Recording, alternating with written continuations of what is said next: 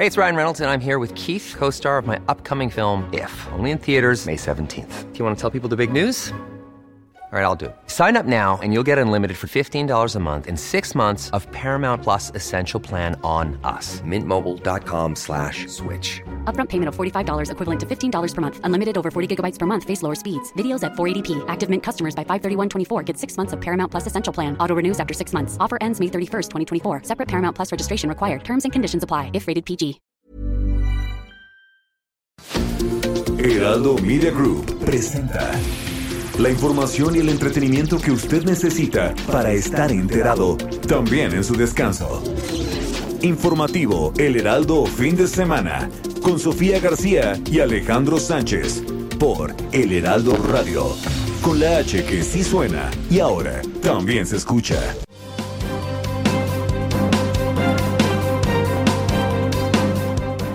Pero ya tenemos que terminar de resolver el problema del abasto de los medicamentos. Esto es para Juan Ferrer, esto es para el doctor Alcocer. Yo no quiero escuchar de que faltan medicamentos y no quiero excusas de ningún tipo. No podemos dormir tranquilos si no hay medicamentos para atender a enfermos las diputadas y los diputados pueden promover, respetar, proteger y garantizar el derecho al ejercicio de participación en la revocación de mandato de la ciudadanía, pues aprobando el presupuesto correspondiente. Es su obligación. Claro que la del INE es organizar, pero todos los recursos de los que dispone el INE salen invariablemente del presupuesto de egresos de la federación. No, víctimas las guanajuatenses que están siendo ejecutados, sus familiares que están siendo desaparecidos. Estos no son víctimas, son criminales. ¿Y qué se les O si traen un arma y un chaleco y están disparando los policías, ¿qué quieres que hagan? ¿Abrazos? La dirigencia nacional del PAN hoy permite que no haya democracia. No se permite a los ciudadanos afiliarse libremente a Acción Nacional. Existen favoritismos para los amigos del presidente en turno y al ciudadano se le niega el derecho a afiliarse al PAN. Sobre el asunto del reordenamiento del comercio en vía pública, eh, quiero señalar que se hará en concertación con las organizaciones.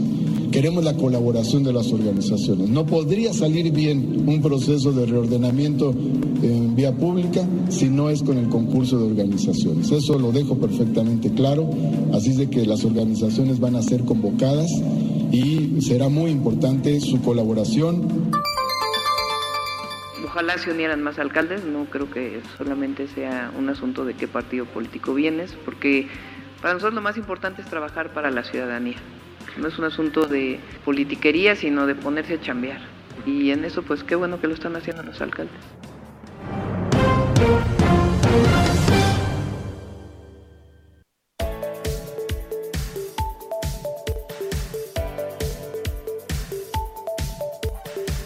Hola, ¿qué tal? Muy buenos días. Son las 7 de la mañana con 3 minutos de este domingo 14 de noviembre, ya la mitad de este penúltimo mes del 2021, ya casi se acaba. Estamos prácticamente, prácticamente a un mes de las posadas.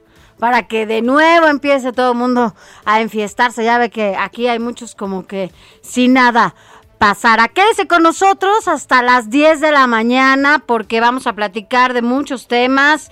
Ya se aprobó el presupuesto, oiga. ¿Quiere saber? ¿Quiere saber si le movieron una coma? Ahorita se lo vamos a contar. Y el perfil, el bajo perfil que estuvieron allá, algunos debates. Y ojo, ojo, porque insurgentes, todo insurgentes está cerrado para quienes nos escuchen desde el Zócalo hasta el estadio de CEU. Hay varias partes de periférico, de circuito interior. Ahorita le vamos a dar la ruta. Ojo, porque desde las 6 de la mañana está cerrado porque hay una carrera de ciclistas. Así que tome sus precauciones. Es domingo, qué mejor que estar en familia, en casa, con... Es un, con un rico café, que ahora sí no nos trajimos café, Alex. Bueno, tú sí, yo no pero eh, pues aproveche que está este este circuito cerrado para que usted pueda estar en, en casa con la familia. Ya ve que ha habido mucha gente en las calles. Así que vamos a platicar de esto y mucho más. Noticias, deportes, información internacional, información también que tiene que ver con el entretenimiento, cómo sigue Carmelita Salinas. Ayer yo leía algo de, de, bueno, un pequeño diminuto avance que estaban reportando sus, sus familiares. Vamos a platicar de esto y mucho más. Yo soy Sofía García, gracias por estar con nosotros. Alex Sánchez, ¿cómo estás? Buenos días. Hola Sofía, muy buenos días a ti y a todo el auditorio que nos escucha a lo largo y ancho del país. Vamos a estar juntos de 7 a 10 de la mañana porque la noticia no descansa. Ya estamos llevándole lo más relevante sucedido en las últimas horas. Es dominguito, primer domingo de buen fin. Y ya las tiendas de conveniencia empiezan a padecer las reclamaciones en los primeros tres días de esta campaña del buen fin. Que eso sí calienta. la economía nacional. Algo, yo no me he comprado nada, Quique. Ya, ya, ya nada, Angelito, ¿te compraste algo en el buen fin? Nada, te vi ayer las fotos con las pantallas estas que traías cargando. ¿Fue de otro fin? Entonces, son varias tiendas de conveniencia las que han recibido ya las primeras quejas. Esto no puede suceder porque todas las tiendas, todos los proveedores y quienes están al frente de estas instituciones pues están esperando el fin de año para que venga el buen fin y salen con sus mamarrachadas de pronto de que no te quieren respetar el precio. no te quieren respetar el precio. Ay, es que me equivoqué, pues lo siento. Oye, ah, ¿te acuerdas de estas imágenes de pantallas? ¿10 pesos? Porque se equivocaban en y se ha criticado mucho si las personas se manchan cuando van y reclaman ese error. Pero pues yo creo que también deben de asumir su responsabilidad. Quienes por las los costos. tiendas, los gerentes y quienes están al frente, porque tienen todo un año para prepararse, para no salir con una baucada de estas, porque si no luego finalmente, pues pareciera que también le están tomando el pelo a la gente, ¿no? Pues, no es falso pero no es verdadero. Ándale, tal cual. Oye, Alex, también hoy hay que recordarlo, es el Día Mundial contra la diabetes. La verdad es que es una enfermedad que por lo menos aquí en México afecta casi a 9 millones de mexicanos y mexicanas. 8.6 mexicanos y mexicanas tienen y padecen esta enfermedad. Una enfermedad que puso aún más en riesgo a aquellos a quienes lo padecen con la llegada del COVID-19. Así que... Vamos a platicar también de esto. Hay muchos temas, además del buen fin, que bueno, pues yo sí he visto mucha gente en la calle, ¿no? Hay demasiada gente, el tráfico. Muchísima gente. Pedías un Uber este fin de semana y el precio estaba por los cielos, ahí sí no hubo buen fin para nada. El buen fin fue para los del Uber, no para el usuario. y para los Didi, para, para, todos. Los Didis, porque la verdad un trayecto que te hacías eh, que te haces 10, 15 minutos y que te cobran habitualmente 70 pesos, cuando mucho, estaba hasta en 270 el precio. 270. Y también hacen su agosto en noviembre, ¿no? Venían juguetes. Entonces la verdad es que todo pasa cuando hay este tipo de eventos como el Buen Fin. pues para en algunos casos encuentras las ofertas, pero por el otro lado encuentras solo más que el abuso y no hay quien los meta en orden, porque si bien la Procuraduría Federal del Consumidor está haciendo su trabajo, pues imagínate, está atendiendo el asunto de las tiendas estas manchadas de conveniencia y por el otro lado pues están todos los demás como los Ubers, los Didis haciendo de las suyas. Oye, y ya que hablas precisamente del Día Mundial de la, diabetes. que se celebra hoy, 14 de noviembre, para visibilizar la problemática que se vive en el mundo por esta situación, pues lamentablemente los mexicanos nos llevamos el campeonato en esta situación, lamentablemente, porque también, Sofi, pues somos los principales consumidores De refrescos. de refrescos o bebidas gaseosas. A como pesar le de los mucho, etiquetados. de la mala alimentación, de la comida Ujú. rápida, de las fritangas. Y bueno, pues todo eso va haciendo un cúmulo de malos hábitos, de malos consumos y el cuerpo tarde que temprano te cobra la factura. Sí, desde afuera y desde adentro, ¿no? Así Porque es. no, porque hablando de eso que tú dices, pues también se refleja en la obesidad, en donde también México es campeón, ¿no? Campeón en es. ese en ese tipo de enfermedades. Y bueno, pues ya le vamos a decir a propósito de esos temas cómo quedó el presupuesto para atacar estas enfermedades y sobre todo en la parte de la prevención. Así que quédese con nosotros, hay mucho que platicar. Si usted ya se está tomando un cafecito o está desayunando, provecho. Vamos a estar aquí hasta las 10 de la mañana. Así que arrancamos rápidamente con un resumen de noticias. Informativo El Heraldo Fin de Semana. Lo más importante en resumen.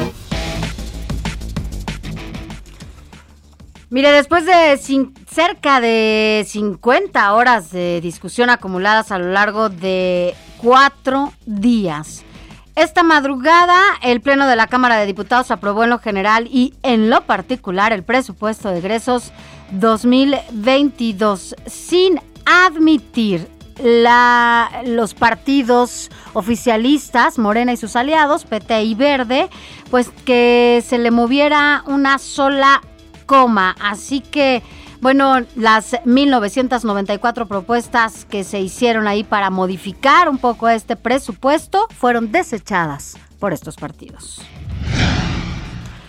Saldo de una persona fallecida y al menos 12 más lesionadas dejó el derrumbe de una vivienda tras una explosión por acumulación de gas en la calle Tercera Cerrada del lago Amer en la colonia Pensil Norte. Esto en la alcaldía Hidalgo, así lo informó el secretario general de gobierno de la Ciudad de México, Martí Batres. Eso hizo que se desplomara una losa, eh, la, la losa del, del primer piso, y se derrumbó toda esta parte donde estaban los dos niveles. 12 personas quedaron lesionadas. Afortunadamente, solo 12 personas, pero desafortunadamente una de ellas falleció. De esas 12 personas lesionadas, 5 se trasladaron a los hospitales Vicente Leñero y el la clínica del ISSSTE de Tacuba. Y eh, la este, una de las personas que está en el hospital parece que se encuentra bastante delicada. Bueno, por su parte, la jefa de gobierno Claudia Sheinbaum aseguró que su administración restaurará la vivienda que se derrumbó tras la explosión en la colonia Pensil Norte y aseguró que los vecinos, eh, bueno, pues que se les está dando todo, todo su apoyo. Escuchemos. Estamos haciendo el censo de las 22 familias que vivían ahí eh, en este sitio porque con el Instituto de Vivienda vamos a recuperarles las viviendas. En lo que ocurre eso, que pues va a llevar unos meses reconstruir ahí para que sea un lugar seguro, van a tener el apoyo permanente del gobierno de la ciudad. Y escuchemos también algunos testimonios de las personas que resultaron afectadas por este derrumbe. A mi mamá y a mi sobrina, porque es donde les cayó todas las piedras. Yo oí el ruido, cuando me asomé nada más vi el flamazo, yo lo que quería, me botó, quería correr a agarrar a mis hijos, sacar a mi nieta. Solo escuché el estruendo y empecé a escuchar cuando caían cosas y sálganse. Por su parte, el alcalde de Miguel Hidalgo, Mauricio Tabe, acompañó a familiares de las personas lesionadas en la explosión, los cuales fueron trasladados al hospital Rubén Leñero.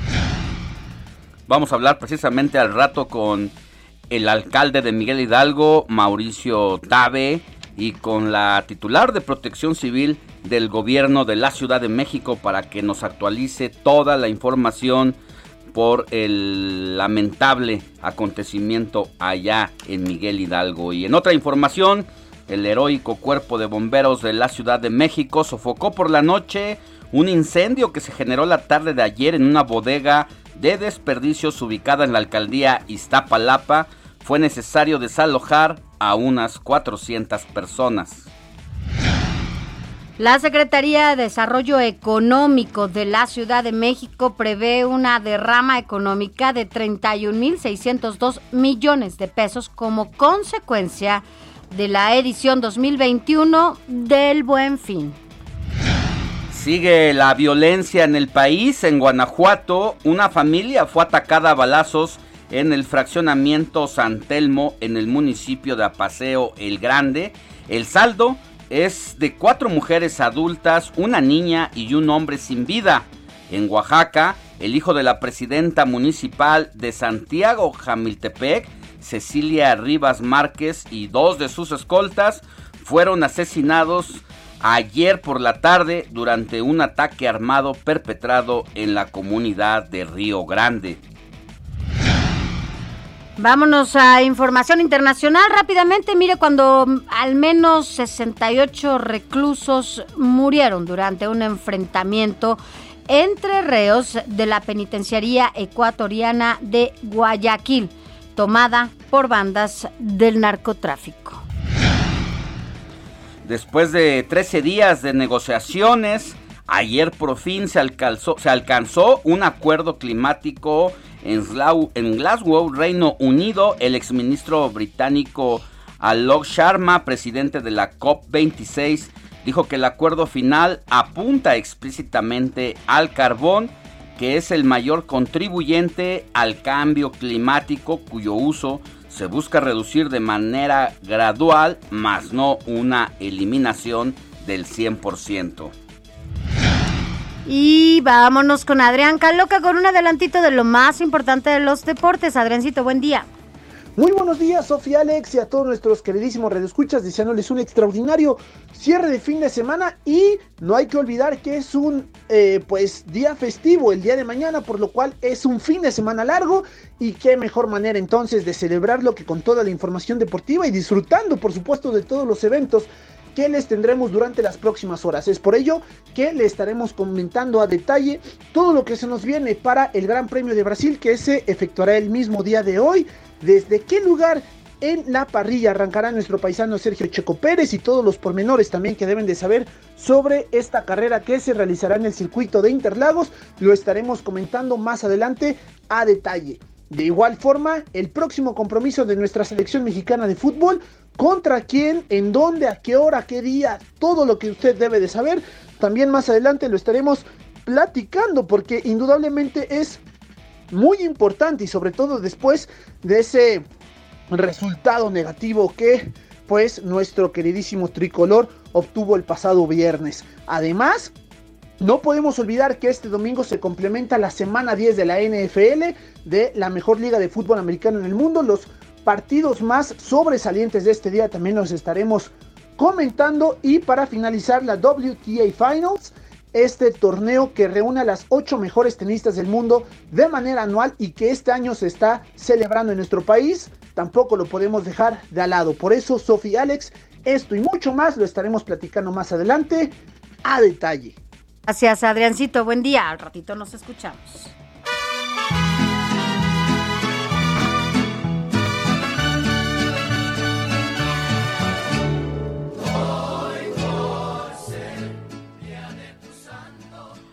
Mi querida Moni Reyes, muy buenos días. ¿A quién celebramos este domingo 14 de noviembre?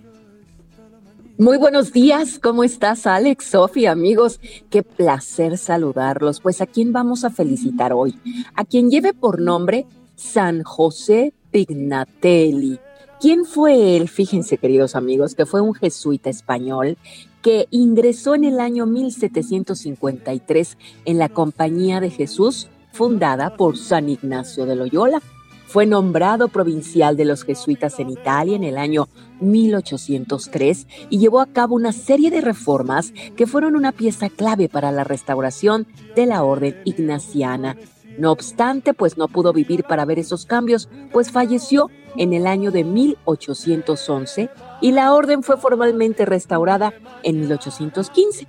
Sus restos reposan en la iglesia del Jesús. Esto es en Roma, en Italia. Y bueno, mi querido Alex y Sofía, además de felicitar a quien lleve por nombre eh, José Pignatelli, ¿verdad, Alex? Y, y Sofi, que siempre hay muchos José que festejamos. Sí, y Alex. todos los meses. Y Alex no se diga, por supuesto. yo soy José Alejandro, acuerdo. Ay, sí, es cierto. Hoy también es tu santo, mi querido Alex. bueno, pues, además de, de, de Alex y José, Serapio, Alberico, Antigio, Rufo, Vitón y otro que también se festeja mucho, Esteban, el buen Steve. Así es que a todos ellos, Alex y Sofi, muchas felicidades, un gran abrazo y como dices, Alex, a quien esté festejando algo muy importante. Oye, Moni, hay que también enviar un abrazo, que ayer se, ayer ya no, no lo dijimos, se nos olvidó, pero ayer fue el cumpleaños de nuestro amigo y compañero Arturo Rodríguez, que Wow, además sí es está cierto. aquí después de 10 a 11 en estos Ajá. micrófonos. Así que bueno, pues le mandamos un abrazo y muchas felicidades. Ayer fue su cumpleaños. Claro. Nos sumamos a ese abrazo para Arturo Rodríguez y ya nos vamos con ustedes. Adelante, gracias. Gracias, mi querida Moni. Son las 7 de la mañana. Justo en este momento está cambiando el 21. reloj con 21 minutos, hora del centro de la República. Mi querida Sofi, am- vamos a decirle a la audiencia que nos escriba, por favor. Hoy es el Día Mundial de la Diabetes. Si usted conoce a alguien, si usted sabe de algo sobre la escasez de la insulina tan necesaria para quienes padecen esa enfermedad, por favor comuníquenoslo, háganoslo saber al WhatsApp del informativo fin de semana, que es el 55 91 63 51 19 55 91 63 51 19. ¿Usted ha encontrado sin problemas la insulina y todos los medicamentos que requieren los que padecen diabetes? Así es, háganos saber esto que nos comenta Alex Sánchez. Y mire, antes de irnos a una pausa rápidamente, recordarle que está cerrado, porque si nos está escuchando y va a salir y no sabía que estaban cerradas varias vialidades importantes de la Ciudad de México, bueno, pues está cerrado Insurgentes, está cerrado una parte de periférico, eh, en este momento le vamos a decir, o ahorita le decimos cuáles son los tramos, circuito interior también, una gran parte está cerrada, por esta ruta que se está haciendo es una carrera de ciclistas eh, que parte del Zócalo al estadio de Ceú. Son más, un poco más de 60 kilómetros los que tienen que recorrer los ciclistas y por ello, bueno, pues sí hay algunos problemas de vialidad. Así que bueno, si no tiene nada que salir, pues eh, mejor evítelo o hágalo después del mediodía, porque esta es una carrera ciclista que empezó a las 6.30 de la mañana. Eh, muchos partieron también del Ángel de la Independencia, de Campo Marte, va a pasar por Insurgentes, Periférico, entre Cuemanco y Ciudad Satélite. Y bueno, pues esto hasta llegar a Ceú. Así que el, el- los kilómetros que van a recorrer estos ciclistas en esta ciudad son muchos, así que tenga y tome sus precauciones. Así es, mi querida Ya nos tocó, ¿no? ¿Dónde nos, nos tuvimos que atravesar, Alex? Nos, tu- nos tuvimos que atravesar, correr en- entre los ciclistas y la avenida Insurgentes para llegar aquí a la torre de Carrachi en Insurgente Sur. Falso. Y uno donde justo están las Llegamos instalaciones sudando. del Heraldo Media Group. ahorita. Mira, Kike, tú por qué no corres, ¿eh? Pero ¿cómo llegamos, Alex? No llegamos poco- con, la gota. Un poquito agitados. Oye, Sofi, eh, pues vamos a hacer todo un ejercicio esta mañana, porque tú ya pudiste sacar tu certificado de vacunación COVID-19. Ya, ya lo saqué. Yo no lo he sacado. Vamos. Entonces, tú dices que ni siquiera se necesita la, el, el- la papeletita La que te papeleta. dieron durante eh, la, ¿cómo se llama? Sí, cuando está Durante sacando la... Ajá. Vamos a intentar sacar una para la mía Les vamos a decir el lápiz. para ver si, si se puede, porque estamos recibiendo muchas quejas y muchos mensajitos de WhatsApp donde eh, la gente sigue sin poder bajar su certificado de vacunación y eso les está complicando su salida del país. Eso y mucho más al volver de esta pausa.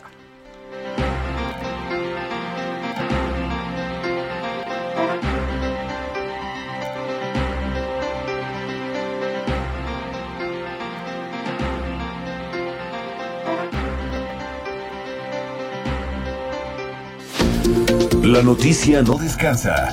Usted necesita estar bien informado también el fin de semana. Esto es Informativo El Heraldo Fin de Semana. Informativo Heraldo Fin de Semana. Regresamos.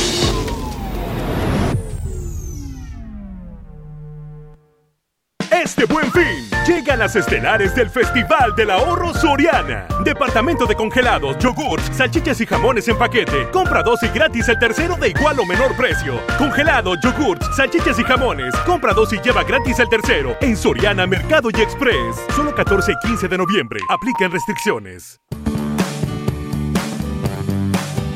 Hoy es el Día Mundial de la Diabetes que se celebra desde 1991, promovido por la Federación Internacional de Diabetes y la Organización Mundial de la Salud, que crearon esta campaña mundial ante el preocupante aumento en la incidencia de la diabetes alrededor del mundo. La fecha, 14 de noviembre, se escogió porque coincide con el aniversario de Frederick Banting, quien junto con Charles Best concibió la idea que les conduciría al descubrimiento de la insulina en octubre de 1921.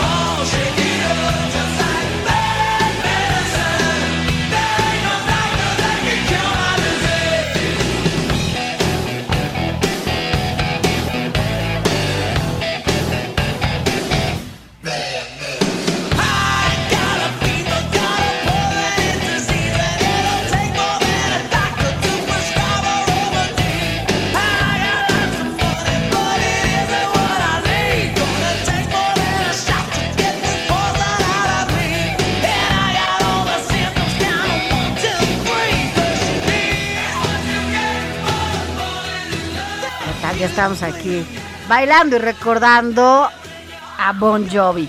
Y es que justo en nuestra efeméride musical eh, de este domingo estamos escuchando Bad Medicine porque fue uno de los éxitos de la banda estadounidense de rock Bon Jovi que fue lanzado como sencillo principal del álbum New Jersey que salió en 1988, un día como hoy.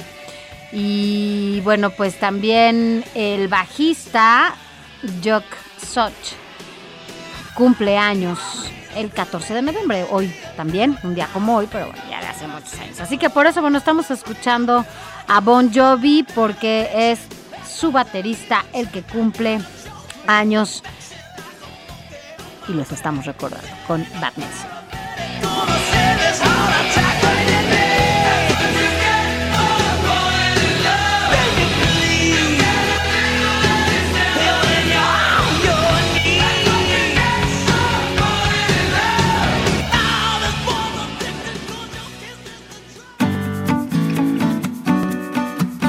Escríbanos o mándenos un mensaje de voz al WhatsApp del informativo fin de semana 5591 63 5119.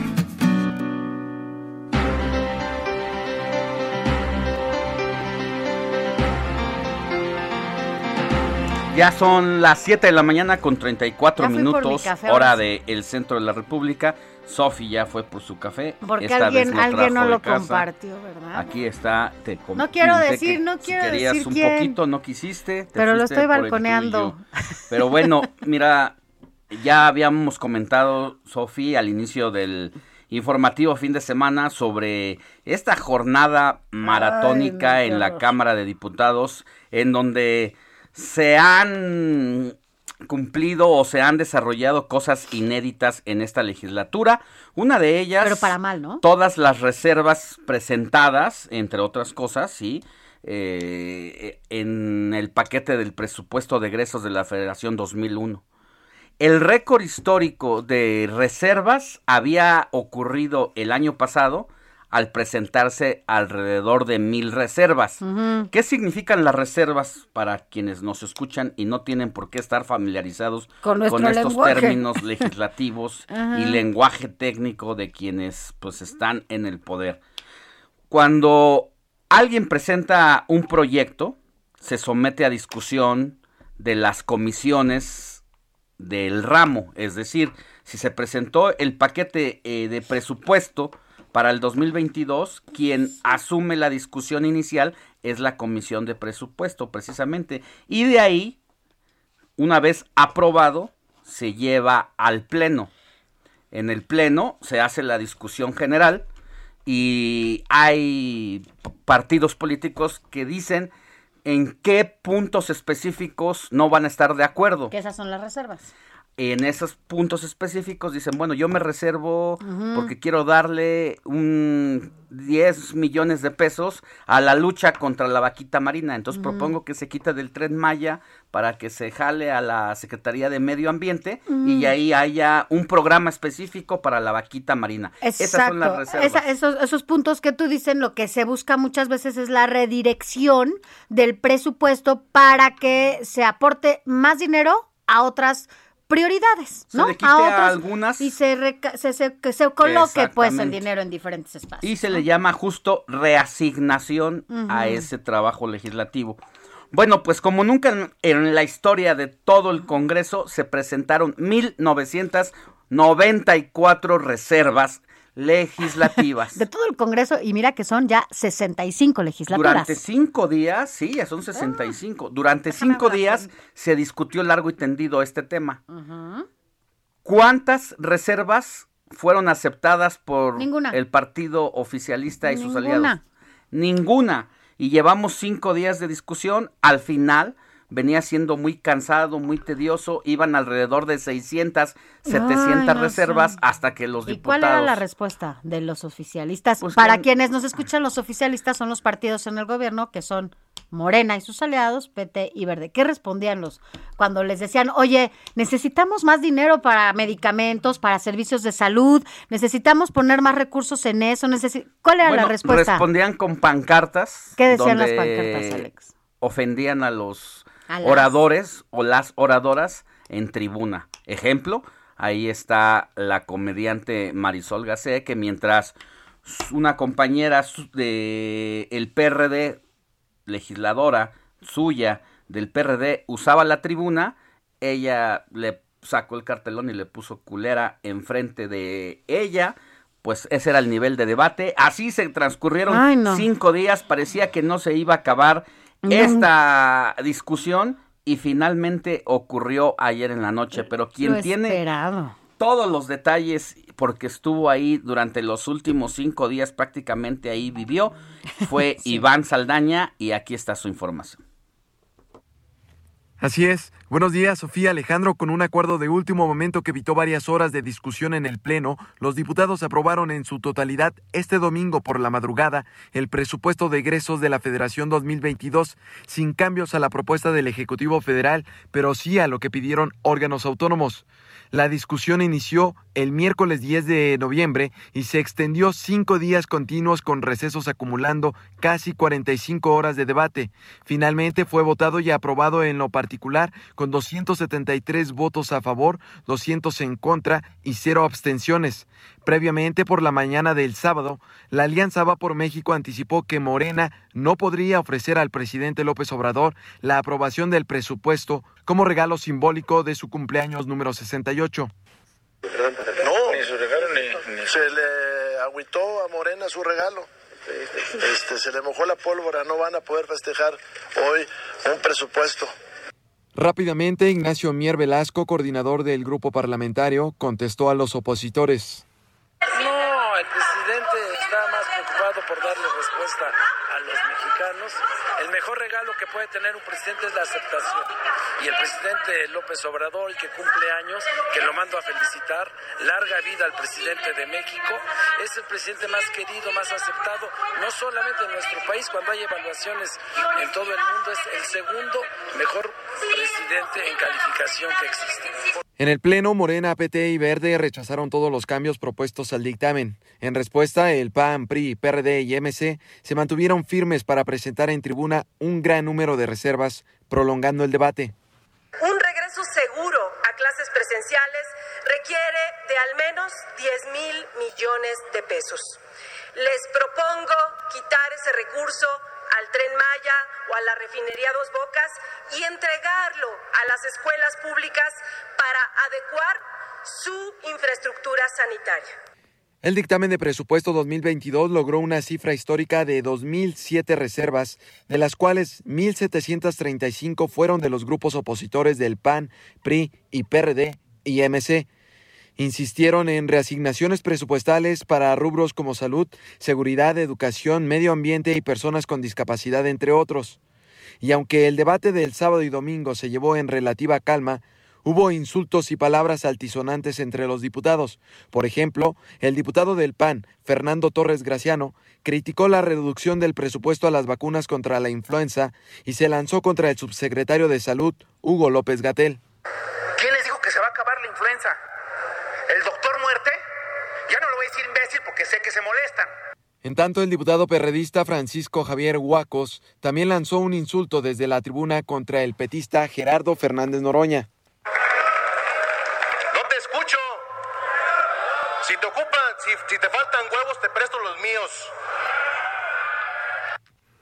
A las dos horas de este domingo faltaban cerca de 600 reservas por discutir, pero el debate se agilizó gracias a un acuerdo entre los coordinadores en la Junta de Coordinación Política de inscribir en su totalidad las propuestas restantes en el diario de los debates.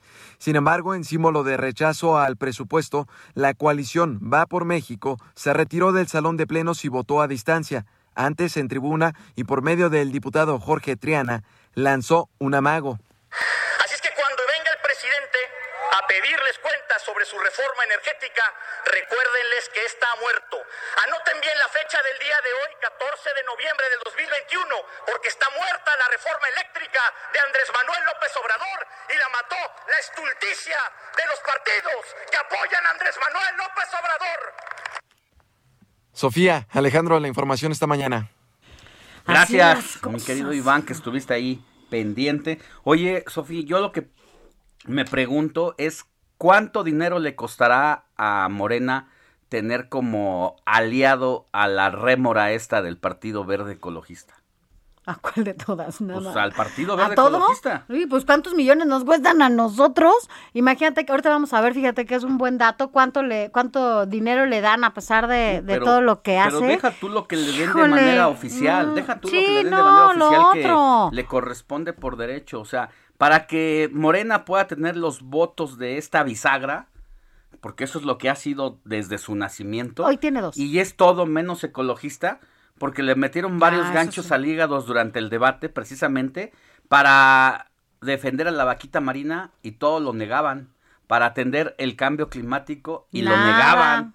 Entonces, es, no es un partido. y va a votar a favor de la reforma eléctrica, además, Esos temas. ¿no? O sea, es un el- partido que atiende sus intereses. Vamos a ver cuánto dinero tiene. Ahí está. Oficial, esta- como esta dices. situación. Además del no Entonces, oficial. No, el- ajá, pero el negocio es todo lo que se hace tras bambalinas y todo lo que le dan a cambio. Las de comisiones que encabezan, todo lo exacto, lo que los apoyos que les dan, porque ya ves que a veces son muy Pero agradecidos algunos siendo- políticos, algunos no, no, no, oficial. algunos agradecimientos que dan algunos políticos por favorecer algunas este Los negocios que le dan, los, las Iniciativas y licitaciones que, que les pueden dar ahí a quienes forman parte de ¿Cómo este, de este partido verde ecologista, perdón, entre comillas, porque de ecologista en esta Hasta sesión te- hasta te legislativa volvió a demostrar que no tiene nada. Te pasaste. Sí te pasaste, Alex, la verdad, porque bueno, pero eh, afortunadamente ya se aprobó este presupuesto el próximo año ante la petición del presidente donde no quería más pretextos para que ya hubiera, después de dos años, dos años, señores, que no se ha cumplido con el abasto de medicamentos para personas, niñas y niños con cáncer.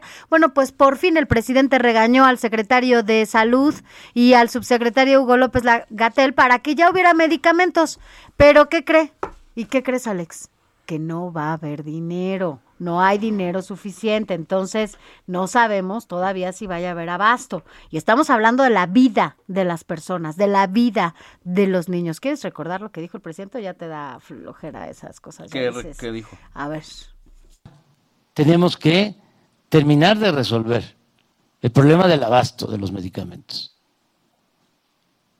Esto es para Juan Ferrer, esto es para el doctor Alcocer. Yo no quiero escuchar de que faltan medicamentos y no quiero excusas de ningún tipo. No podemos dormir tranquilos. Sí, no hay medicamentos para atender a enfermos. Pues, ¿qué crees, Alex? Es de que al presidente también. es de que sí va a haber pretextos. Es de que al presidente también le falta, pues, eh, regañar a Patricia Armendaris, la diputada, de Morena, quien ofendió a los padres poniendo en entredicho que se trataba de un invento y que quería pruebas. Y bueno, pues después de escuchar esto, debería de pedirle perdón a la sociedad, como te acuerdas también del Fisgón, que dijo que era un complot y un invento de los padres. Este monero oficialista ahora que durante toda una vida se pasó criticando al sistema y que hoy pues da marometas para defender lo que antes criticaba y no solamente eso, sino caer en esta terrible situación y posición de decir que lo de los padres es un invento con tal de joder al, gobierno en turno. Ah, es una lástima, señor presidente y algunos legisladores oficialistas, porque qué, qué terrible es que no sepan la situación que vive un familiar de, de, alguien, de un paciente con cáncer, y la desesperación que es no tener la atención a tiempo, porque una quimioterapia no dada a tiempo significa o puede ser la posibilidad de que pues muera, ¿no? Porque no tiene lo que necesita para sobrevivir a esta enfermedad. Así que, bueno, pues quienes lamentablemente, como el presidente o algunos otros personajes, no han tenido esta pues esta situación, quienes sí lo hemos padecido, señor presidente, sí nos lastima muchísimo que lleguemos a los hospitales y que no haya la posibilidad de una quimioterapia. Vámonos a más temas. Mire, Resulta que ya cambiando de tema, ya después de que como vimos cómo queda el presupuesto, igual, igual no se le movió nada, ya lo sabe usted para que sepa cómo viene este 2022, pues resulta que acá en la Ciudad de México eh, pues ayer se reportó una explosión en un predio de allá en la colonia Pensil, en la alcaldía de Miguel Hidalgo, y quienes, bueno, pues estuvieron al tanto de todo esto fue justamente la jefa de gobierno, también estuvo ayer el alcalde eh, Mauricio Tabe y el secretario de gobierno eh, Martí Batres, pero quien tiene toda la información de lo que pasó allá es Carlos Navarro, quien siempre está muy atento a las actividades de la jefatura de gobierno. Muy buenos días, Carlos. Buenos días, Alejandro, Sofía. Les saludo con gusto a ustedes y al auditorio y comentarles que una explosión en una vecindad de la colonia Pensil Norte, en la alcaldía Miguel Hidalgo, dejó como saldo una mujer fallecida y 12 personas lesionadas, de las cuales 5 fueron hospitalizadas. Fue alrededor de las 9.40 horas de ayer cuando se reportó una explosión por acumulación de gas al interior de una vivienda, por lo que se envió personal operativo al lugar. En este caso se confirmó el colapso de una vivienda y como medida preventiva se procedió a la evacuación de alrededor de 70 personas de predios aledaños.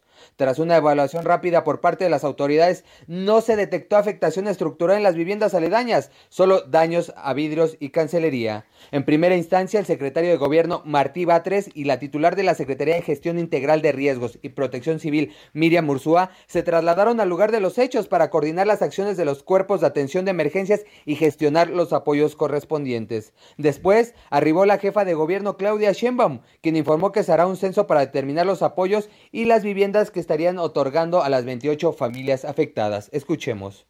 Estamos haciendo el censo de las 22 familias que vivían ahí eh, en este sitio porque con el Instituto de Vivienda vamos a recuperarles las viviendas. En lo que ocurre eso, que pues va a llevar unos meses reconstruir ahí para que sea un lugar seguro, van a tener el apoyo permanente del gobierno de la ciudad.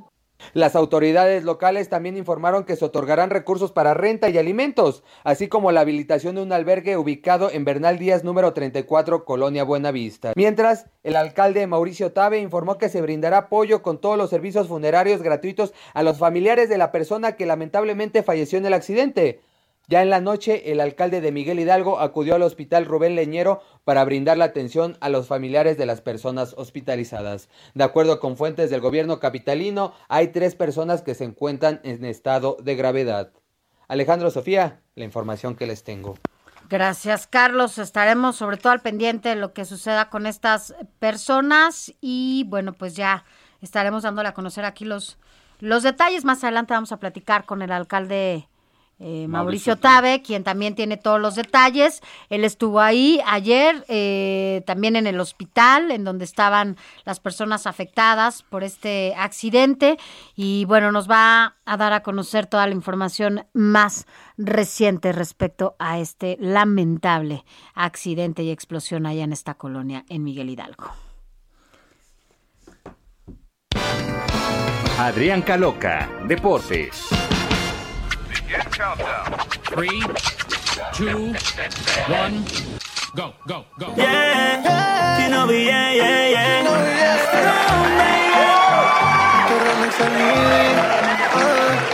Mi querido Adrián Caloca, ya estás listo con la información deportiva de este domingo, 14 de noviembre, y el resumen de las jornadas de ayer. Buenos días.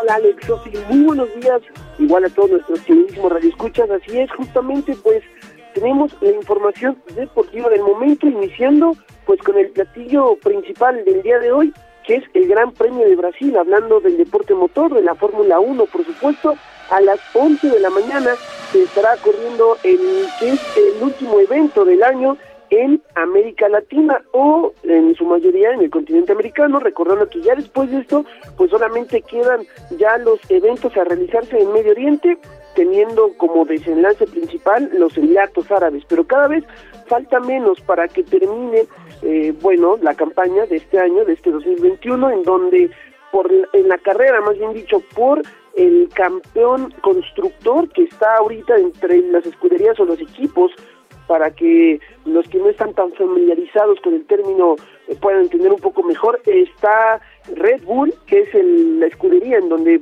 pertenece Sergio Checo Pérez, y Mercedes, que es la actual campeona, en donde está Luis Hamilton. Se llevan de diferencia solamente un punto, así de cerrada está pues ahorita la carrera, así literalmente, y pues lo que haga Checo Pérez indudablemente va a ser fundamental. Hoy, insisto, la carrera está pactada a las 11 de la mañana, hora centro de México y en donde Checo Pérez, tras la clasificación del día de ayer que se llevó a cabo por medio de un sprint que se le llama así a una pequeña carrera que es otro modo que algunas otras eh, eh, circuitos tienen para clasificación, Checo Pérez arrancará desde la cuarta posición, entonces hay que estar atentos, es eh, el mismo lugar en el que arrancó el fin de semana pasado, cuando se llevó a cabo acá en la Ciudad de México y donde finalmente terminó dentro del podio en el tercer puesto.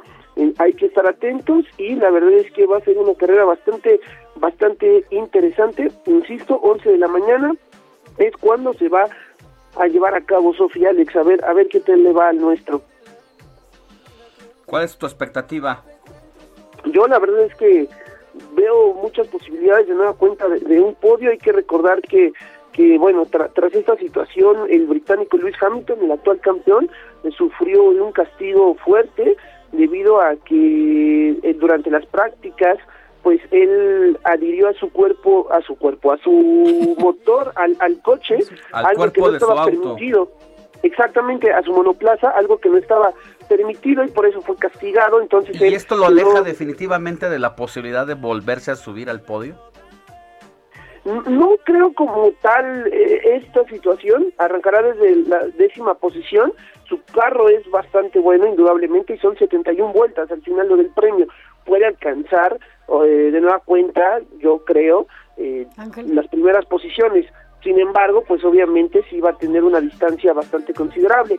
Creo que para ser específico lo de lo de Checo sí tiene posibilidades, está apenas en cuarto lugar y como mencionaba, al igual que lo del fin de semana pasado en la Ciudad de México, pues terminó alcanzando el podio. Delante de él estará Carlos Sainz, que es este Ferrari, que tuvo indudablemente ayer un buen día y normalmente Bottas y Verstappen que siempre están en los primeros puestos, pues oh, de nuevo Nos vemos mañana. Adiós, adiós. Al principio, exactamente así. A ver cómo les va, ¿no? Pues muy bien, mi querido Adrián, vamos a estar pendientes. Claro que sí, son las 11 de la mañana. Pausa y volvemos. La noticia no descansa. Usted necesita estar bien informado también el fin de semana. Esto es Informativo El Heraldo Fin de Semana. Informativo Heraldo Fin de Semana. Regresamos. Este buen fin, llegan las estelares del Festival del Ahorro Soriana. Corre por el 3x2 en vinos y licores. Sí, no dejes de aprovechar el 3x2 en vinos y licores. Soriana, la de todos los mexicanos. A noviembre 16, aplican restricciones, evita el exceso, aplica en Hiper y Super. Noticias a la hora. Heraldo Radio le informa. 8 de la mañana en punto. Esta madrugada los diputados aprobaron en su totalidad el presupuesto de egresos de la Federación 2022, sin cambios a la propuesta del Ejecutivo Federal, pero sí a lo que pidieron órganos autónomos. Luego de descansar en el municipio oaxaqueño de Matías Romero, la caravana migrante tiene previsto salir hoy domingo rumbo a Sayula, Veracruz, para lo cual recorrerán 60 kilómetros a pie. Este domingo el Frente Frío número 8 recorrerá el sureste del país y la península de Yucatán, por lo que se esperan lluvias en sitios como Chiapas, Tabasco, Veracruz, Campeche, Oaxaca, Puebla, Quintana Roo, Tamaulipas, Hidalgo, Nuevo León, Querétaro, San Luis Potosí y también Yucatán. A dos días del inicio del tianguis turístico a celebrarse en la capital yucateca, esto es el 16 al 19 de noviembre, la Secretaría de Fomento Turístico del Estado presentó el programa Camino del Mayaf, una ruta de más de 111 kilómetros al sur de Mérida que conecta con 45 atractivos turísticos diferentes como cenotes, haciendas y aldeas mayas. Juan Carlos Montano, hermano del ex titular de la Secretaría de Seguridad Pública de Veracruz, de Alejandro Montano, fue asesinado y abandonado en la cajuela de un vehículo, esto en el municipio de Emiliano Zapata, cerca de la ciudad de Jalapa. En el Orbe, tres pacientes con COVID-19 fallecieron en un incendio en la madrugada de hoy domingo en una clínica al este de Bulgaria, según informan las autoridades.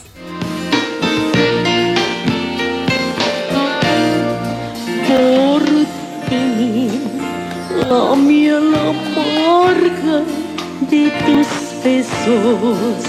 La actriz y comediante Carmen Salinas ya lleva varios días hospitalizada debido a un derrame cerebral y los últimos reportes de su familia no son muy alentadores, ya que de acuerdo con su sobrino y quien ha sido portavoz del estado de salud de la también exdiputada, registra actividad cerebral leve y con signos vitales aún funcionando. No me abandones. En este momento son las 8 de la mañana con 3 minutos tiempo del centro de México y los invitamos a que sigan en la frecuencia del Heraldo Radio sintonizando el informativo fin de semana con Sofi García y Alex Sánchez. Les saluda Mónica Reyes. Ay, cómo no recordar a la dama del tango, la abuelita del Che, de Jorge Cristian. Déjame, no quiero que me toques, me lastiman esas manos. Esto fue Noticias a la Hora. Siga enterado. When you're alone and life is making you lonely, you can always go downtown. When you've got worries, all the noise and the hurry seems to help, I know. Downtown, just listen to the music of the traffic in the city. Linger on the sidewalk where the neon signs are pretty. How can you lose? The lights are much brighter there. You can't forget all your troubles, forget all your. 8 de la mañana con 4 minutos. Gracias por estar con nosotros y acompañarnos este domingo 14 de noviembre. en donde, bueno, pues estamos recordando justamente a Petula Clark, quien eh, está interpretando Downtown, porque mañana estará de manteles largos, eh, porque nació justamente un día, un 15 de noviembre, mire, cumplirá 89 años y por eso estamos escuchando Downtown. Así que, bueno, pues esperemos que, que la pase muy bien. ¿no? Así que aquí que tantito para que te pongas a bailar con, con The lights so much brighter there. You can forget all your troubles, forget all your cares. So go downtown,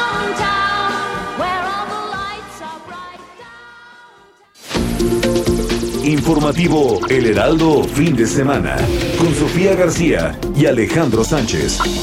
Síganos.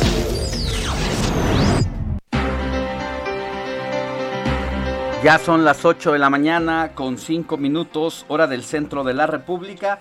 Tenemos mensajitos por aquí Oye. que leer de la audiencia que justo preguntábamos, Sofi, si quienes conocen algún familiar, quienes desafortunadamente padecen Quienes tienen, ajá. diabetes eh, o, o algún conocido, si realmente tenían problemas para conseguir los medicamentos como la insulina.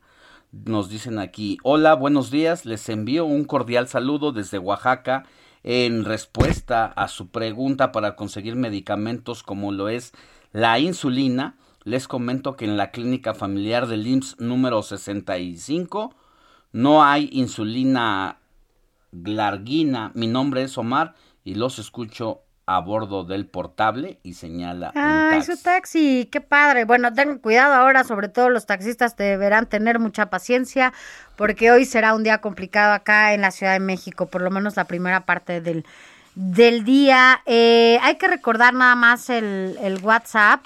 Como dice Alex, hay- si conoce a alguien, si tiene algún familiar que padezca eh, diabetes y que ha tenido problemas con eh, el abastecimiento de, de sus medicamentos, escríbanos eh, al 5591 6351 19 5591 6351 19 y también recuerde que en unos minutos vamos a darle el ABC de cómo sacar su certificado de vacunación si usted ya tiene las dos dosis. Yo, en mi caso, ya lo pude sacar sin ningún problema. Le vamos a decir que es lo único que necesita para poder obtener este certificado eh, de vacunación. Alex no lo ha sacado. Entonces, lo que vamos a hacer es que Alex, ya que hay mucha demanda, ¿no? Por, este certificado, porque mucha gente no lo ha podido sacar, Alex lo va a hacer aquí conforme lo eh, le vaya diciendo cómo saqué el mío, para que usted que nos está escuchando también, si lo puede hacer, lo haga con nosotros y nos diga si tuvo problemas o no tuvo problemas para sacar ese certificado médico y Alex ya nos dirá si lo lograste o no lo lograste ahora que estemos aquí. También escríbanos a nuestras redes sociales. Yo soy Sofía García y mi Twitter es Sofi García MX. Yo soy Alejandro Sánchez, mi Twitter arroba Alex Sánchez MX. Recuerde que nos está escuchando por alguna de las frecuencias del Heraldo Media Group a lo largo y ancho del país. Y es momento de ir hasta Chiapas con nuestra compañera Jenny Pascasio, porque mire, después de que la Suprema Corte de Justicia de la Nación emitió un fallo para que 160 mil hectáreas de los Chimalapas se devolvieran a Oaxaca y se, integra- se fueran parte de la integración a esta entidad, pues pobladores de Chiapas dicen que no, advierten que van a dar la batalla para mantener ese territorio del lado de Chiapas. Jenny Pascasio, tú tienes todos los detalles. Buenos días. ¿Qué tal Sofía y Alejandro para informarles que habitantes de la comunidad Rafael Calimayor del municipio de Cintalapa advirtieron que defenderán su territorio como parte del estado de Chiapas, primero por la vía jurídica y de ser necesario la Guardia Comunitaria se levantará en armas para justificar la libre determinación de los pueblos indígenas. Esto tras el fallo de la Suprema Corte de Justicia de la Nación para integrar 160 mil hectáreas a las comunidades soques de San Miguel y Santa María Chimalapa, Oaxaca. Alrededor de 50 hombres encapuchados y armados fueron los que se presentaron ante los medios de comunicación como pueblos autónomos en defensa de sus tierras, pues aseguran que existen inconsistencias en el resolutivo de, la vulneración del artículo 2 de la Constitución Política hasta los intereses políticos que se obedecen al tomar esta decisión.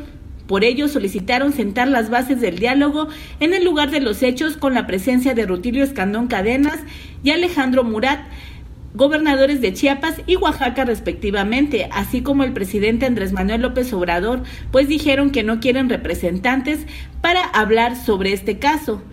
Aunque refirieron que buscarán conducirse por la vía pacífica, no dudan en hacer uso de la violencia si al buscar a las instancias internacionales no encuentran una respuesta positiva. Esa es la información que tenemos por el momento desde Chiapas, Alejandro y Sofía. Muy buenos días. Gracias, Jenny. Muy buenos días. Gracias. Y ahora de Chiapas nos vamos hasta Guanajuato con eh, Gabriela Montejano. Gaby, porque bueno, pues entendemos que de información última hora, bueno, por lo menos 11 muertos se quedaron ayer por dos ataques en Apaseo el Grande y en Silao, allá en Guanajuato. Cuéntanos bien de qué se trató. Buenos días. Hola, ¿qué tal? Muy buenos días. Así es, en las últimas horas, pues en Guanajuato se han registrado eh, dos incidentes, al menos, pues eh, que han resultado unas masacres. Te comento que primero la tarde de ayer eh, seis personas murieron y seis más resultaron lesionadas tras este ataque registrado en la comunidad de Puerta Grande en el municipio de Silao. Este suceso eh, se registró alrededor de las cinco de la tarde sobre la carretera León Salamanca cuando sujetos arribaron al lugar en varias camionetas para disparar contra personas. Extraoficialmente se informó que algunas de las víctimas se encontraban conviviendo en una fiesta infantil.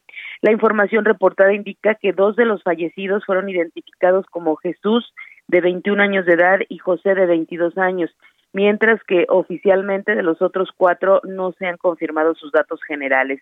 El breve reporte sobre el caso indica que en el lugar murieron cuatro personas y dos más fallecieron en el Hospital General de Romita. Hasta la noche de ayer, seis personas continuaban en atención médica por los disparos de arma de fuego recibidos. Más tarde, en la comunidad, en Apaseo el Grande, en el, en el municipio de Apaseo el Grande, que ya está eh, colindante con el estado de Querétaro, pues una familia fue atacada a balazos en el fraccionamiento San Telmo, en, en este municipio limítrofe. El saldo preliminar es de tres mujeres adultas, una niña de solo tres años de edad y un hombre sin vida. Minutos después de las nueve de la noche, a las autoridades se reportó una balacera al norte del municipio. En el fraccionamiento San Telmo se trasladaron elementos de la policía quienes confirmaron que dentro de la vivienda estaba una familia sin vida. Dentro de uno de los cuartos fueron localizados los cuerpos de las cuatro mujeres, la niña menor de aproximadamente tres años en medio de los cuerpos de las mujeres tirados en el suelo y un hombre sin vida eh, que quedó recostado sobre un sofá. Al sitio pues llegaron los socorristas, pero ya no pudieron hacer nada por las víctimas. Así, en suma, son once personas las que han sido ultimadas en las últimas horas en Guanajuato en solo dos incidentes violentos de alto impacto. Este es mi reporte desde Guanajuato. Bueno, pues la situación no cede, ¿no? En cuanto a la violencia allá en, en Guanajuato. Sigue haciendo que Guanajuato se mantenga entre los primeros lugares del país con los mayores altos índices de violencia. Así es, les comento que en esta semana hubo declaraciones particularmente eh, de este tema del gobernador Diego Sinue Rodríguez Vallejo, quien, bueno, pues asegura él que ya son mil homicidios menos en este año que los registrados el año pasado y eh, para él eso es un indicador de que vamos bien. Sin embargo, la violencia ha continuado. Esta semana tuvimos dos cuerpos calcinados en Celaya de mujeres que dejaron en una cajuela. Tuvimos también tres balaceras consecutivas en, en plena luz del día que generó alerta. Entonces la situación en Guanajuato pues continúa difícil y más con estos dos sucesos que se registraron en las últimas horas.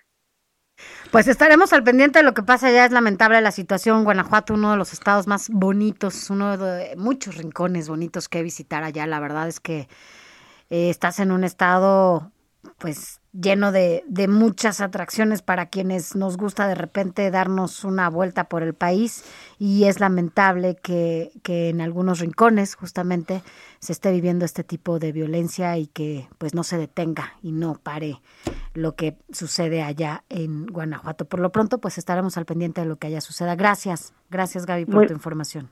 Gracias, buen día. Buen día. José Luis Enciso. Lecturas.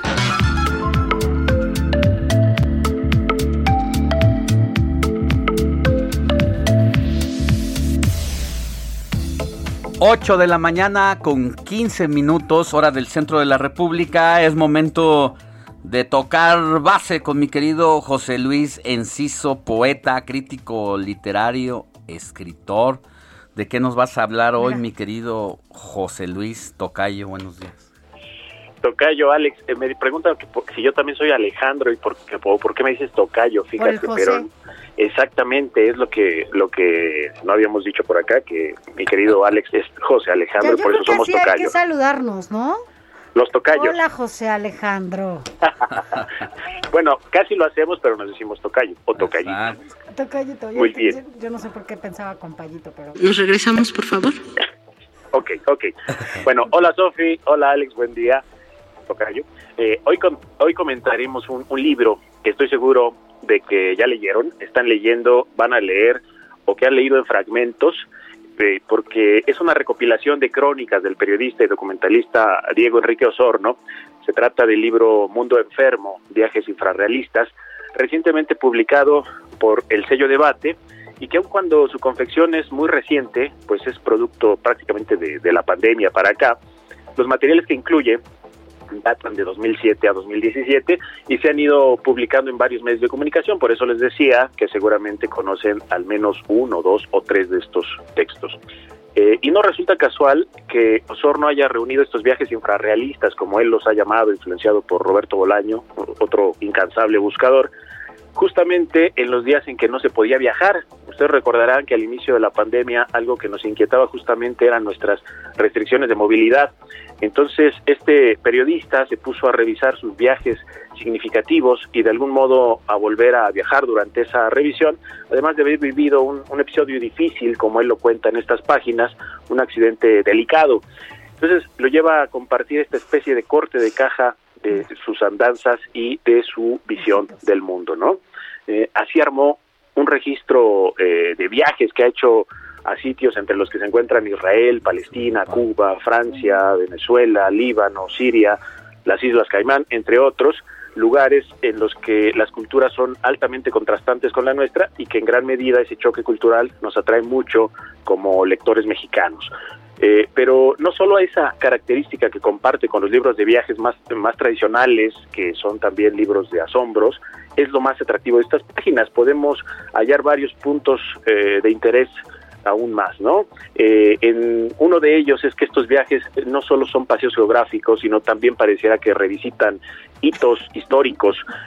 nos enseña en gran medida que en las primeras dos décadas del siglo que vivimos, todavía estábamos viviendo resquicios del siglo XX, como la Cuba de Fidel Castro y lo que quedaba de la Revolución Cubana y gran parte de la historia latinoamericana, ¿no? Osorno le dedica tres crónicas a Cuba en este libro. Eh, otro aspecto importante, más allá de los temas de por sí de gran interés, es la forma en que están contadas.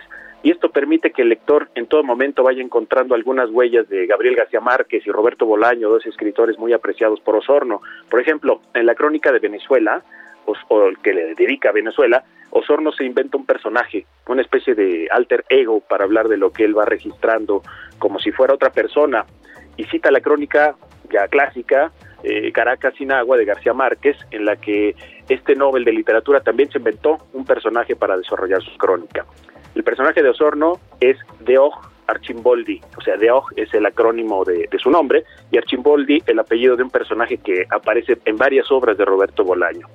Y esta clave literaria nos da muestra del interés de Osorno por el deleite en el texto, de persuadir con forma y fondo equilibrados, y nos recuerda que periodismo, literatura y pensamiento han tenido pues muy buenos exponentes en México y en Estados Unidos. Es por eso que recomendamos estos viajes por un mundo enfermo, andanzas compartidas por Diego Enrique Osorno, bordeando la política y las distintas culturas, que nos hacen cuestionar muchas de nuestras creencias cotidianas, tal vez el valor más importante de este libro, queridos amigos. Así es, mi querido José Luis, platicaba a Diego Sorno que parte del criterio para escoger estas piezas tiene que ver precisamente cuando él, siendo parte de una generación que nos ha tocado una llegada a la democracia muy abrupta, se suponía que a partir del año 2000 íbamos a tener un país con mayores libertades y de repente se vino toda esta interminable ola de violencia, sobre todo en el sexenio del presidente Felipe Calderón, donde él decide como un cronista de temas sociales y políticos y ante la nueva ola de violencia donde comenzaron a faltar cronistas especializados en ese tipo de información, pues la situación lo fue llevando a narrar esto que ahora él plasma en un libro el compendio de 17 grandes historias al que llama Mundo Enfermo,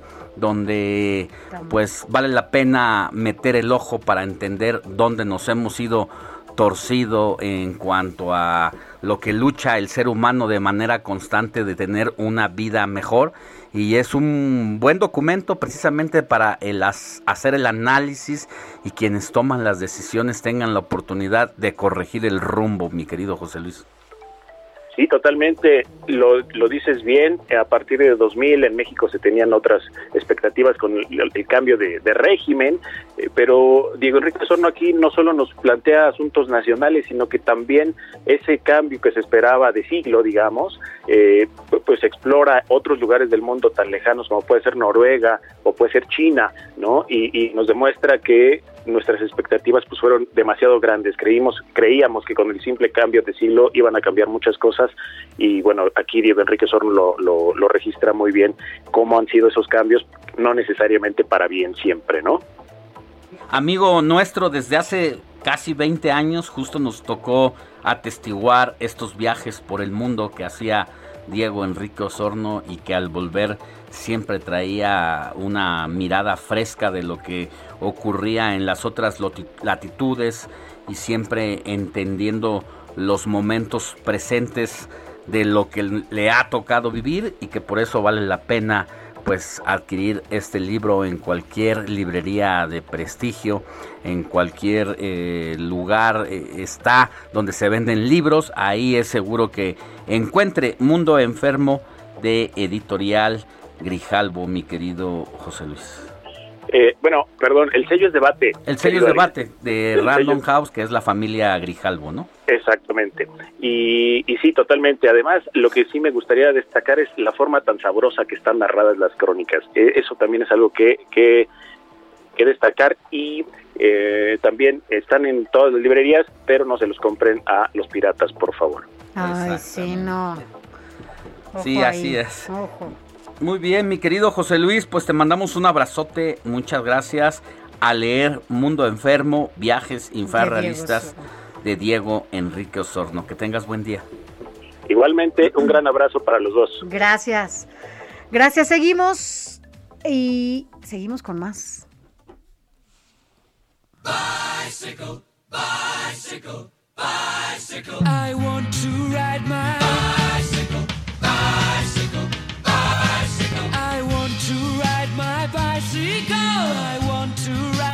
Mire, casi nos vamos a un corte, pero le vamos a decir, y se lo hemos estado diciendo en este espacio desde que arrancamos, antes que nadie, eh, esta situación que hay y los cortes que hay en diferentes lugares de la ciudad, pero también ojo y ponga mucha atención porque no solamente es para quienes eh, tengan un auto o puedan eh, ir en un taxi, también el transporte público tiene algunos cortes, tales como el Metrobús, que hay que tomar en cuenta que, bueno, por lo menos eh, por esta etapa en la Ciudad de México, la Tour de Francia 2021, el servicio de Tepalcates a Etiopía, esta es la línea 2 del Metrobús, de Tepalcates a Etiopía, está cerrada. A ver, el servicio es que nos están dando aquí.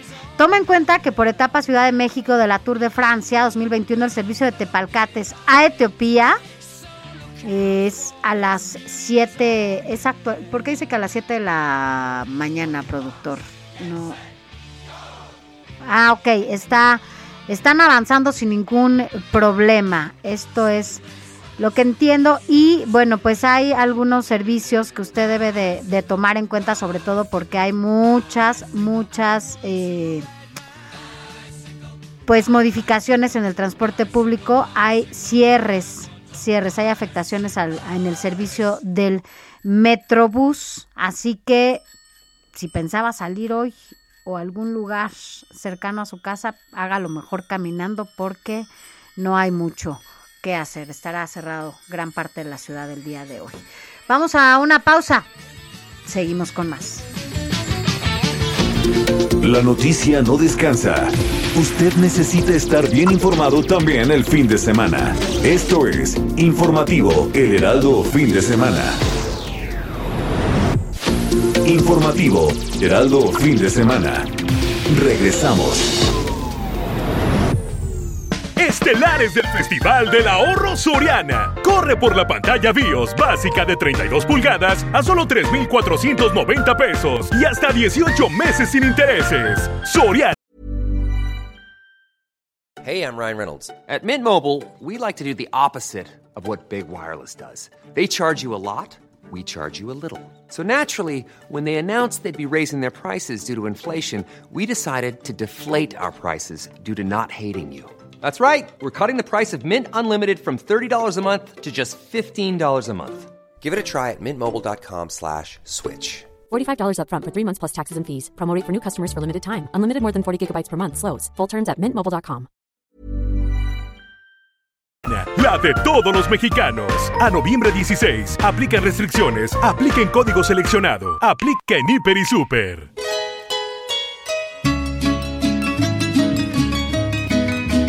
La Secretaría de Cultura de la Ciudad de México, a través de la Fábrica de Artes y Oficios, abrió un centro de acopio para recibir flores de cempasúchil, esto hasta el 20 de noviembre, con el fin de evitar el desperdicio y la subsecuente contaminación que su desecho produce.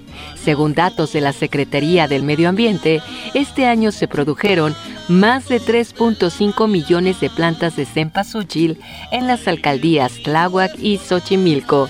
Sin embargo, debido a su alta comercialización, la flor ha perdido su valor simbólico, convirtiéndose en una pieza ornamental que es desechada una vez terminada la temporada del Día de Muertos.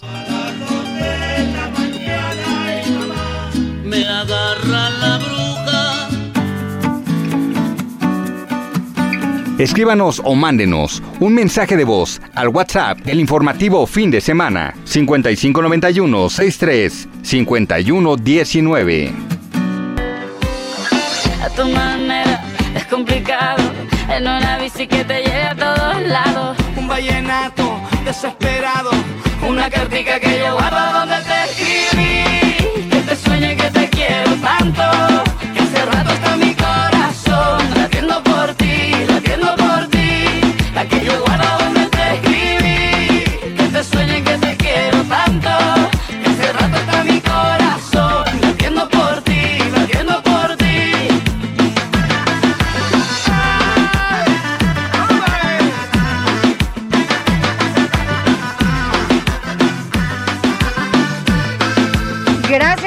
Continuar con nosotros. Son las 8 de la mañana con 32 minutos. Mire, y estamos escuchando a Shakira y a Carlos Vives con la bicicleta porque pues estamos acá en México en esta mañana de bicicleta literal.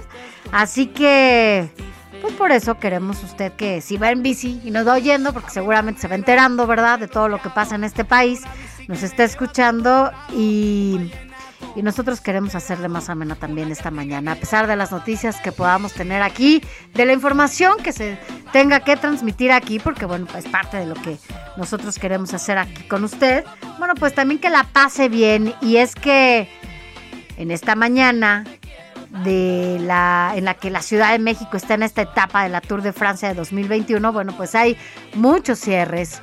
Recuérdelo, muchos cierres en la ciudad, muchas vialidades importantes como insurgentes, circuito interior, periférico y reforma, evidentemente. Así que, pues pásala bien. Es domingo. Ya estamos casi al cierre del año. Ya estamos en otra, en otra etapa casi. Así que por eso estamos escuchando a Shakira y a Carlos Vives con la bicicleta.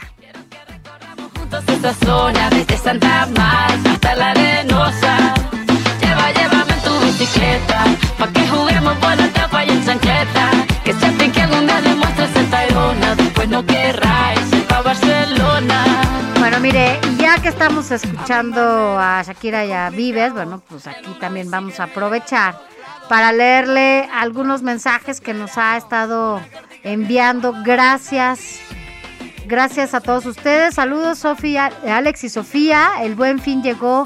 Mi recomendación es que te gastes con todo tu dinero, claro, siempre y cuando no seas funcionario del gobierno, porque entonces debe ser un ejemplo de austeridad republicana muy mesurado. Cero excentricidades. Soy Jesús Díaz de Azcapotzalco y voy a aprovechar las ofertas en las librerías de libros eh, físicos porque soy de la vieja guardia. Me gusta sentir el papel en mis manos. Está padre eso, ¿no? A Porque sí, a mí también leer en lo digital no me gusta. O leer como... Incluso los periódicos. esa entre tinta y... Me gusta más leer los periódicos así, en, Sí. en- que ahora bueno, pues todo lo tenemos Sí, que hacer en el vieja teléfono, guardia, ¿no? la Pero verdad, y también nos Sí. gusta a nosotros Jesús Díaz.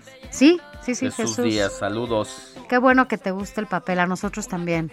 También nos gusta. Eh, buen día, Sofía y Alex, muchas bendiciones, sigamos cuidándonos. Antier falleció un compañero por COVID.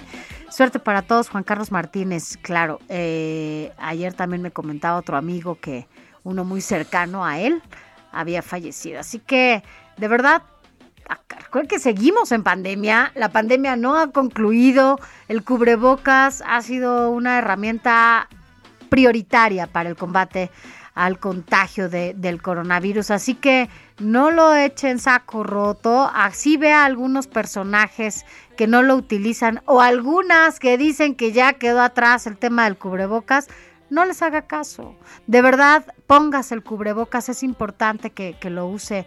Eh, ¿Cuánta gente vemos en la calle, Alex, que está en los centros comerciales, que está bien todo el tema de la reactivación económica, está bien que vayan a los restaurantes, pero mire, lleve su gel, lleve su cubrebocas y no se exponga ¿Cuántos tanto, son los ¿no? fallecidos? 200 y tantos Eh, ayer, ¿no? 274 al parecer eran ayer, antier. Mm. Entonces, esto no ha bajado, No ha bajado. porque todavía durante la tercera ola, el pico más alto incluso se estuvo dando desde mil hasta precisamente 270, 300 defunciones Ujú. todos los días. Ahora porque ya se decretó el semáforo verde y porque se le ha ido dando un- una narrativa de normalidad a la vida cotidiana, Sí. pero no es que el virus ya se haya terminado y que ya no se esté propagando. Ahora, no sé si te ha Siguen pasado. ocurriendo los casos. Claro, no sé si te ha pasado que ya están, bueno, ya estamos acostumbrados al cubrebocas, la verdad es que ha sido, ha sido importante eso. Bueno, para quienes sí lo utilizamos desde el principio. Y ahora sales corriendo y se te olvida no- el cubrebocas y todo el cubrebocas. Es como y te sentir que no regresas. traes chones, ¿no? Sí, as- bueno, pues cada quien no. Pues No sí. sé, ¿no traes chones? ¿Qué te pasa, por ejemplo? ¿Qué te Pues, entra? mm, Pues no, pues no, no puedo salir. No te entra aire, ya me ¿no? puse el pantalón. ya me puse el pantalón pues de mezclilla y no me puse para que no te los aires. chones. Aires No me otros. puse la tanga, el boxer o la truza. ¿Usas tanga, Sánchez? Entonces, Es no sé, no, lo ¿eh? digo para, Reve- quienes, para quienes lo usan, por eso di opciones. ¿Cuál usa cada quien? Oye. Bueno, pues eso ya no lo tiene que decir. No, pues cada quien, ¿no? Por eso, Sus no está mal. El comodidades. asunto es que... Sus comodidades. ¿A poco nunca te has puesto el, el pantalón? Ay, pensé se, que me, se me se me eso sí olvidó no me ponerme. No, nunca me ha pasado. Nunca, a mí sí, No, en mí no. algún momento. Entonces, pues, pues me ¿qué hacías? regreso. ¿Qué saliste No, me corriendo? ¿De regreso. dónde? Pues ¿qué hacías? Porque si se Porque- te no, olvidan los porque ya- chones, ya vas de es volada, que ya sales sales. corriendo porque algo Oye, te pasó tenías, y te que tenías cacharon. un examen en la No. prepa o en la secundaria o en la universidad. ¿Le crees que qué? Entonces sales ¿Le crees? rapidísimo. ¿Productor le crees? Porque si no el maestro te va a dejar sin Aquí todo es calificación. democracia. ¿Le creen a Sánchez? No es falso, pero no es verdadero. Es- exactamente.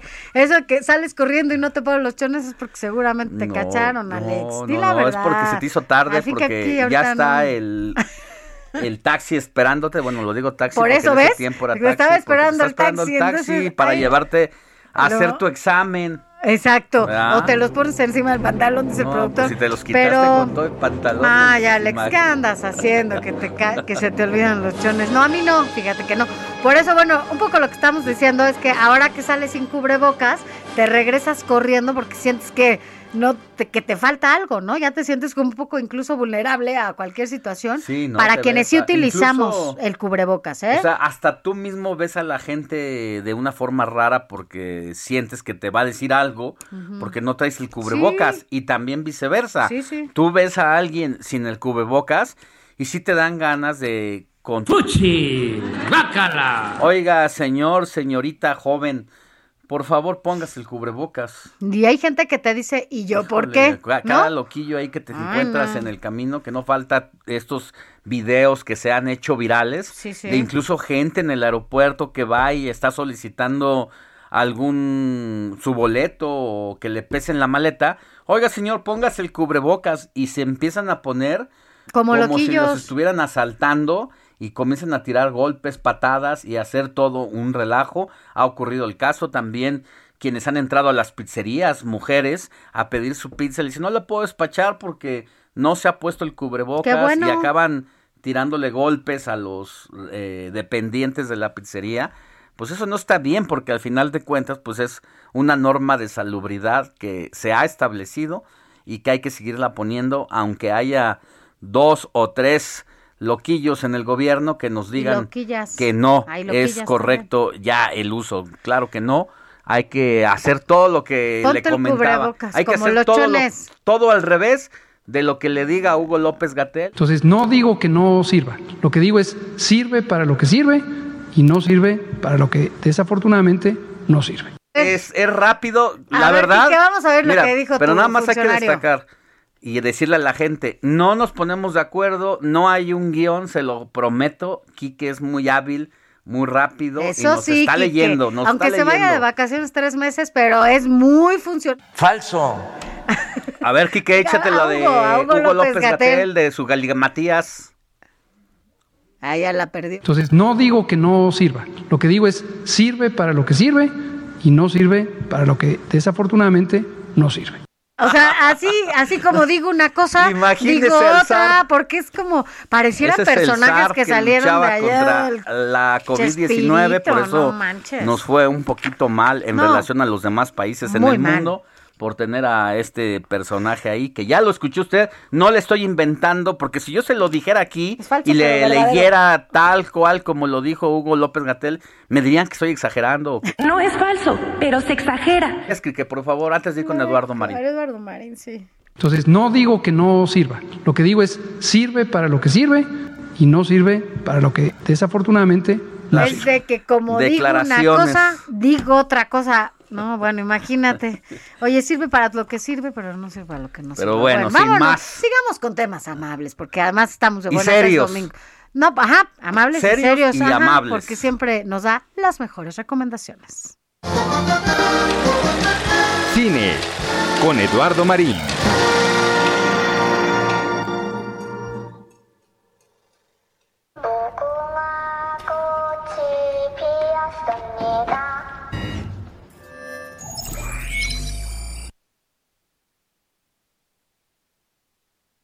Bueno, eh, otra vez, otra vez los coreanos, mi querido Eduardo Marino, ya te extrañábamos, la verdad es que sí, nos dejas picados siempre con tus recomendaciones y ya era necesario escucharte de nuevo. ¿Cómo estás, Eduardo? Buenos días. Oye, hablando del cubrebocas, pues uno puede ir al cine con, con su cubrebocas y la verdad es que he visto, he visto gente que así lo hace, incluso yo lo he hecho. Así es, ¿qué tal, Sofía? Eh, buenos días, buenos días, Alex, que encantado de volver a estar con ustedes. Pues sí, efectivamente, la, el cubrebocas es obligatorio para entrar al cine, pero sí, efectivamente, nunca falta el irresponsable que pues no lo quiere usar o toma de pretexto que están comiendo y se están así toda la película sin cubrebocas, pero sin pues considerar que es en su propio perjuicio y un falta de respeto a los demás. Pero en fin, oigan, este, pues miren, hoy vamos a hablar para reanudar nuestra sección de eh, un, ese fenómeno sociológico, de veras, fenómeno mundial, que es eh, la serie coreana El juego del calamar. Es eh, que ha causado conmoción, ha causado un shock, un impacto brutal a nivel internacional y pues es necesario hablar de ella. No sé si ustedes la, ya la pudieron ver, está es de Netflix, que con lo cual se consolida Netflix pues con su proyección internacional produciendo películas en todos lados del orbe. Es de solo nueve episodios y en verdad pues ha causado verdadera sensación un auténtico furor en todos los países. Y miren sí vale la pena porque es una serie innovadora es curiosamente anticonvencional está cargada de audacia y sagacidad es una serie muy muy atrayente es magnética diría yo de continuos giros sorpresivos en la trapa que nos atrapa en todo momento. Y bueno, un aspecto esencial es que utiliza el, recurso de la violencia como el catalizador narrativo para mostrar el lado oscuro de la naturaleza humana. Y ahí su valor de esta serie del juego del calamar es el que refleja el comportamiento impredecible de cada individuo ante circunstancias adversas, en este caso de vida o muerte. Y sin duda, pues la serie ha marcado un hito en la historia de las series televisivas, consolida, como decía yo, al gigante Netflix como el gran productor de películas y series a nivel mundial. Sin duda es, es tiene firmes cualidades, eh, profundiza en su dimensión social como pues, retrato de seres desolados, desesperados. Eh, ahora bien, a mí me gustó mucho, pero sí es decepcionante su resolución final, que decae, digamos que la segunda mitad, los últimos 30 minutos del último episodio, del noveno, es sí un poco decepcionante, no va en el sentido de toda la serie, de todos los anteriores ocho episodios y medio, digamos, porque su resolución final es complaciente, es, gratuita, es facilona, pero eh, lo hicieron forzosamente, forzadamente para dar pie a una inminente segunda temporada que ya se anunció, pero Todo eso te iba a preguntar porque ya me estaban diciendo aquí preocupados por yo no la he visto, tengo que decirte que no la he visto, está un poco este medio renuente a hacerlo porque bueno, ya sabes que uno escucha comentarios de todo tipo. Es toda una experiencia, ¿eh? de veras vale Pero escucharte a ti es importante, Sí. Marín, porque porque bueno, pues tú sabes muy bien de todos estos de todos estos temas. Eh, me preguntaban que si iba a haber una segunda parte justamente por cómo concluye esta primera, ¿no? Sí, es, es, es inminente y ante el exitazo que, que fue a nivel mundial, eh, ya es un hecho, ya se anunció que va a haber una segunda parte.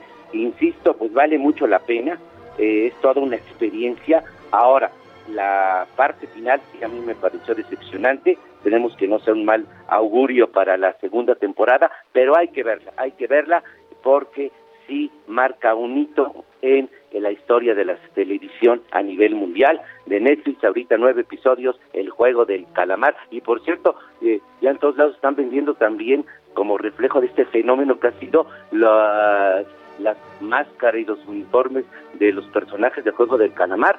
Ya se ha popularizado. Pues mira, ya ya veremos qué hacemos. Voy a tratar de hacerte un poquito de caso ahí, de verla. No, de veras, es, es repito, es Tú sí la empezaste a ver, ¿no, Lex? La del calamar. La... La verdad es que no me he dado tiempo de... No le di otra oportunidad, me quedé en la primera... eh, en la, sí, en la primera parte, en el En primer, primer capítulo. episodio. Y se me hizo un poco, un poco denso al principio y ya Mira. no lo seguí.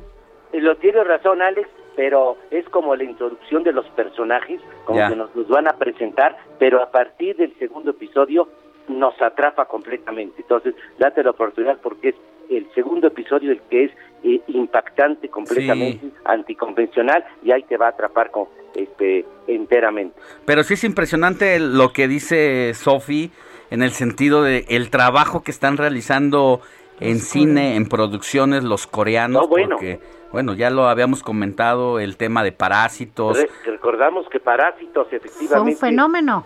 un fenómeno y fue la primera película en la historia que ganar el Oscar a mejor película siendo una película no hablada en inglés. No hablada en inglés, fíjate, eh, sentando un precedente. La historia. Lo mismo, el mismo precedente que se está sentando con esta serie, porque hasta donde me quedé o entiendo, ya me lo me corregirás tú o, o me, o me lo confirmas, si es que es una de las series más vistas en la historia de Netflix. Absolutamente, es la más vista porque además en audiencias a nivel mundial en todos los países ha sido un verdadero eh, fenómeno y nada más por conocer o tratar de explicarnos pues, de qué, por qué son las razones de este fenómeno es la que vale la pena verla. Sin duda alguna, eh, marca un antes y un después. Así y, es. y los coreanos además son anticonvencionales, a diferencia de Hollywood, pues ellos sí eh, no, no buscan la complacencia en el espectador ni dar gratuitas concesiones y sobre todo Sí. aquí utilizan la violencia como recurso narrativo y es absolutamente impredecible. O sea, los continuos giros sorpresivos es lo que hace que nos atrape en todo momento. Pues mira, ahí está esta serie que la verdad puso a hablar a toda la gente en todos los espacios públicos En y todos. privados, en las mesas, bien y para mal, en las ¿eh? comidas, Así en es, la en el café, en el Todos mercado. lados. No se diga ahora que fue Halloween, todo el mundo se Oye, disfrazaba ese de era el disfraz. calamar por llamarlo de esa Ahí forma. está el disfraz, así es. y las Como en algún momento fue el otro, el rojo, que incluso una vez tú te disfrazaste, Sánchez, ¿no? Ajá, no me la casa de papel. Sí, en algún Halloween tú te disfrazaste ¿De qué? del personaje de la casa papel. Yo tengo ahí. Ah, sí, sí, en algún momento. Y este, eh, no, no este, pero así como en su momento fue ese el disfraz, ahora el de calamar fue la, el disfraz de, de moda y Quique, el más recurrido. Quique te tiene una pregunta que es nuestro operador, que si ya viste, ¿cuál, Quique? Estación, Estación Zombie. Zombie también coreana. No, claro, y es, es también un poco en ese sentido de utilizar el recurso de la violencia, de mostrar el lado oscuro del ser humano, narrativamente impecable, pero ahora, como igual en la estación zombie como este del juego del calamar, no es para todos los gustos, precisamente porque no es complaciente y sí a veces puede ser cruda, dura, pero es toda una experiencia. Sin duda hay, hay, hay que verla, dense la oportunidad porque marca un antes y un después. Bueno, pues lo voy a hacer. Y el fenómeno es mundial, eso es lo que lo hace aún más relevante. Sí. Lo voy a hacer, mi querido Eduardo. Voy a, a pasar ese primer capítulo. Porque siempre a veces ocurre así en algunas producciones. Al los arranques a veces uno los siente muy sosos, no tan dinámicos. Pero siempre, y eso también es lo que hacen las buenas series. No necesariamente necesitan arrancar con todo para eh, cautivarte. A veces eh, el, el, el tema que den un giro también lo hace sumamente relevante. Así es, completamente, y es, como te comentaba Alex, es la introducción de los personajes y a partir del, del segundo episodio ya da un giro completamente en su estilo, en su narrativa y en su relato. Ya, pues habrá que verla mm, sin tantos, Hoy este, mismo. sin escuchar todo lo que se ha dicho, ¿no? Para, para que te No sorprenda uno, exacto, y, y bueno, pues ya con base en lo que uno le guste o no, re- finalmente tener su propia, su propia opinión sobre esta serie que sin duda ha sido polémica y también otro de los fenómenos coreanos que, que estamos viviendo actualmente. Pero ahora sí decirlo, mi querido eh, Marín, ya vamos a escucharte de nuevo ahora todos los domingos para que nos des las mejores recomendaciones y de cine, de series y demás. Así que bueno, ya te cuento después cuáles he visto. Es en un estos gusto, días. es un gusto que estés aquí porque solamente recordarle al auditorio que estuviste los sábados en los que teníamos también la transmisión simultánea por televisión, pero por algunas cosas de tiempos hemos decidido reprogramar tu participación todos los domingos entre pues a esta hora al final del, del primer del segundo bloque que es eh, pues 8 8.52 de la mañana, casi. ahorita más o menos será la hora que te tengamos por aquí. Pues encantado, con todo gusto, siempre es un gran placer y saludos a todos. Gracias Eduardo Marín, gracias siempre. Buen domingo. Y Hasta puente. luego, muy, muy buen domingo. Hasta luego. Bye, Eduardo. Eduardo Marín. Oye, pasando a otros temas, Alex, hay que decirle a la gente que nos está escuchando que regresando vamos a decirles el ABC, el 1, 2, 3, cómo sacar su certificado de vacunación. ¿Cómo lo van a hacer para que no tengan ningún problema? Es ¿Puedo- cuestión puedo de minutos. adelantarles a la audiencia, Audiencia. El paso número uno que me has dado Ándale, tú para, para que vayan, vayan a, alistándose. Va. ¿No ha sacado su certificado de vacunación? Es momento de que lo hagamos juntos en este momento aquí en el informativo fin de semana. Yo ya tengo mi página en el que voy a realizar el ¿Cuál trámite. es la página? Alex? C de casa, V, COVID, punto salud, punto gov, punto MX. Repito, C de casa, eh, B de, de vaca, COVID, punto salud, punto gov, punto MX. Prepárela, déjela abierta. Porque al volver de esta pausa vamos a hacer todo el trámite para obte- obtener ese ya codiciado certificado, Certificado. médico que Sofi lo hizo eh, un día a las 10 de la noche de la El semana domingo. pasada y lo obtuvo en menos de ¿qué? Cuatro minutos. Cuatro minutos. Lo tiene aquí en la mano y eso es lo que nos va a ayudar a tramitar nuestra Busque esa página que le dijo. Alex, cbcovid.salud.gov.mx. Pausa y volvemos con más.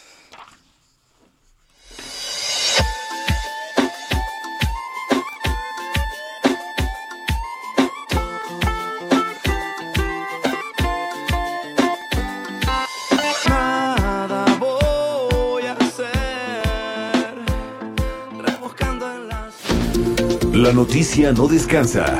Usted necesita estar bien informado también el fin de semana. Esto es Informativo El Heraldo Fin de Semana. Informativo Heraldo Fin de Semana. Regresamos. Este buen fin, llegan las estelares del Festival del Ahorro Soriana. Corre por el 2x1 en todos los sartenes. Sí, 2x1 en sartenes. Y 30% de descuento en baterías y ollas de presión. Sí, 30% de descuento. Soriana, la de todos los mexicanos. A noviembre 16, aplican restricciones, aplica en hiper. Noticias a la hora. Heraldo Radio le informa. 9 de la mañana en punto, como se lo informamos eh, oportunamente, el Tour de France llega hoy domingo a su etapa de la Ciudad de México, por lo que su ruta pasará por vialidades como Paseo de la Reforma, Avenida Insurgentes, Circuito Interior y Anillo Periférico que verán afectada su circulación. Además, el servicio de transporte público Metrobús también tiene modificaciones en sus rutas. Por favor, tome sus precauciones. El desfile cívico-militar del próximo sábado 20 de noviembre está programado para iniciar a las 10 de la mañana en el Zócalo de la Ciudad de México, el cual avanzará sobre 5 de mayo, tomará la Avenida Juárez, luego Reforma y llegará hasta el Campo Marte. Con el fin de que toda la población en Nuevo León se vacune contra el COVID-19, la brigada Corre Caminos dio a conocer una ronda de inoculación exclusiva para personas rezagadas a quienes se les aplicará la dosis de AstraZeneca y serán los días, escuche bien, del 16 al 19 de noviembre y todas las demás ciudades del 19 al 22 del mismo mes promete el aspirante a la gubernatura de Tamaulipas por el Movimiento Ciudadano Arturo Díez Gutiérrez, que de llegar a ese cargo en el 2022 va a rifar buenos caballos, buenos pencos entre la población del campo. Lo anterior lo dio a conocer en la playa Miramar, luego de participar en una cabalgata que salió ayer desde la Pedrera de Altamira. En el orbe, a partir de la medianoche de este domingo, el gobierno de Austria decidió poner en marcha nuevas restricciones sociales exclusivamente para personas no vacunadas o no recuperadas de COVID-19. I'll never get to heaven 'cause I don't know how. Let's raise our glass up to, to all the things I've lost on you. La cantante neoyorquina El Pi se encuentra lista para presentarse el sábado próximo 20 de noviembre dentro de la décima edición del Corona Capital que ocurrirá en el Autódromo Hermanos Rodríguez y donde El Pi es uno de los shows principales. Recordemos que el artista ha compuesto canciones para otras estrellas de la música como Rihanna, Cher, Cristina Aguilera y Leona Lewis.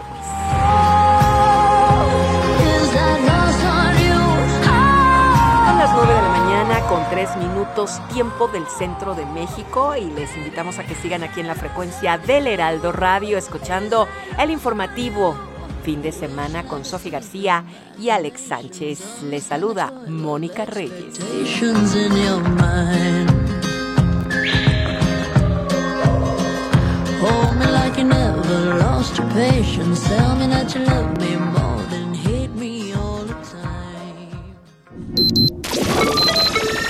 Esto fue Noticias a la Hora.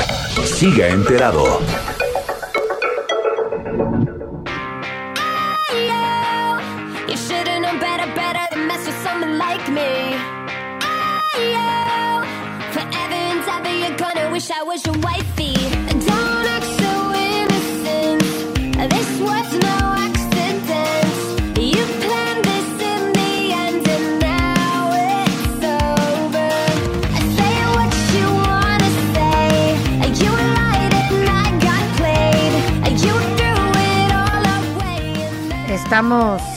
Escuchando Beat Me, quien es Avril Lavigne y quien justamente saltó a la fama en el 2002, es de este milenio, así que bueno, es de este siglo. Y bueno, con esta con este tema Complicated, eh, el pasado miércoles 10 de noviembre regresó ya a la escena musical. Después de que bueno pues muchos cantantes estuvieron ausentes por la pandemia muchos otros lo pudieron hacer a través de sus redes sociales utilizando sí claro eh, páginas como YouTube para poder dar algunos conciertos algunos solidarizándose con familiares y con toda la gente que bueno pues vivíamos esta esta situación con el planeta entero y que bueno podíamos ver a quienes seguíamos a cantantes eh, a través de, de conciertos en estas páginas en YouTube. Así que bueno, pues por eso estamos escuchando a Avril Lavigne con Complicated.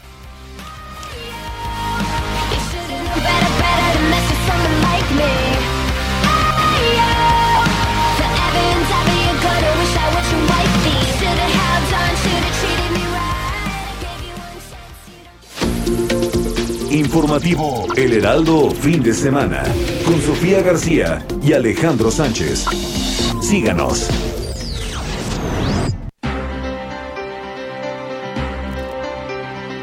Las 9 de la mañana con Cinco. seis. minutos justo en este momento, hora del centro de la República.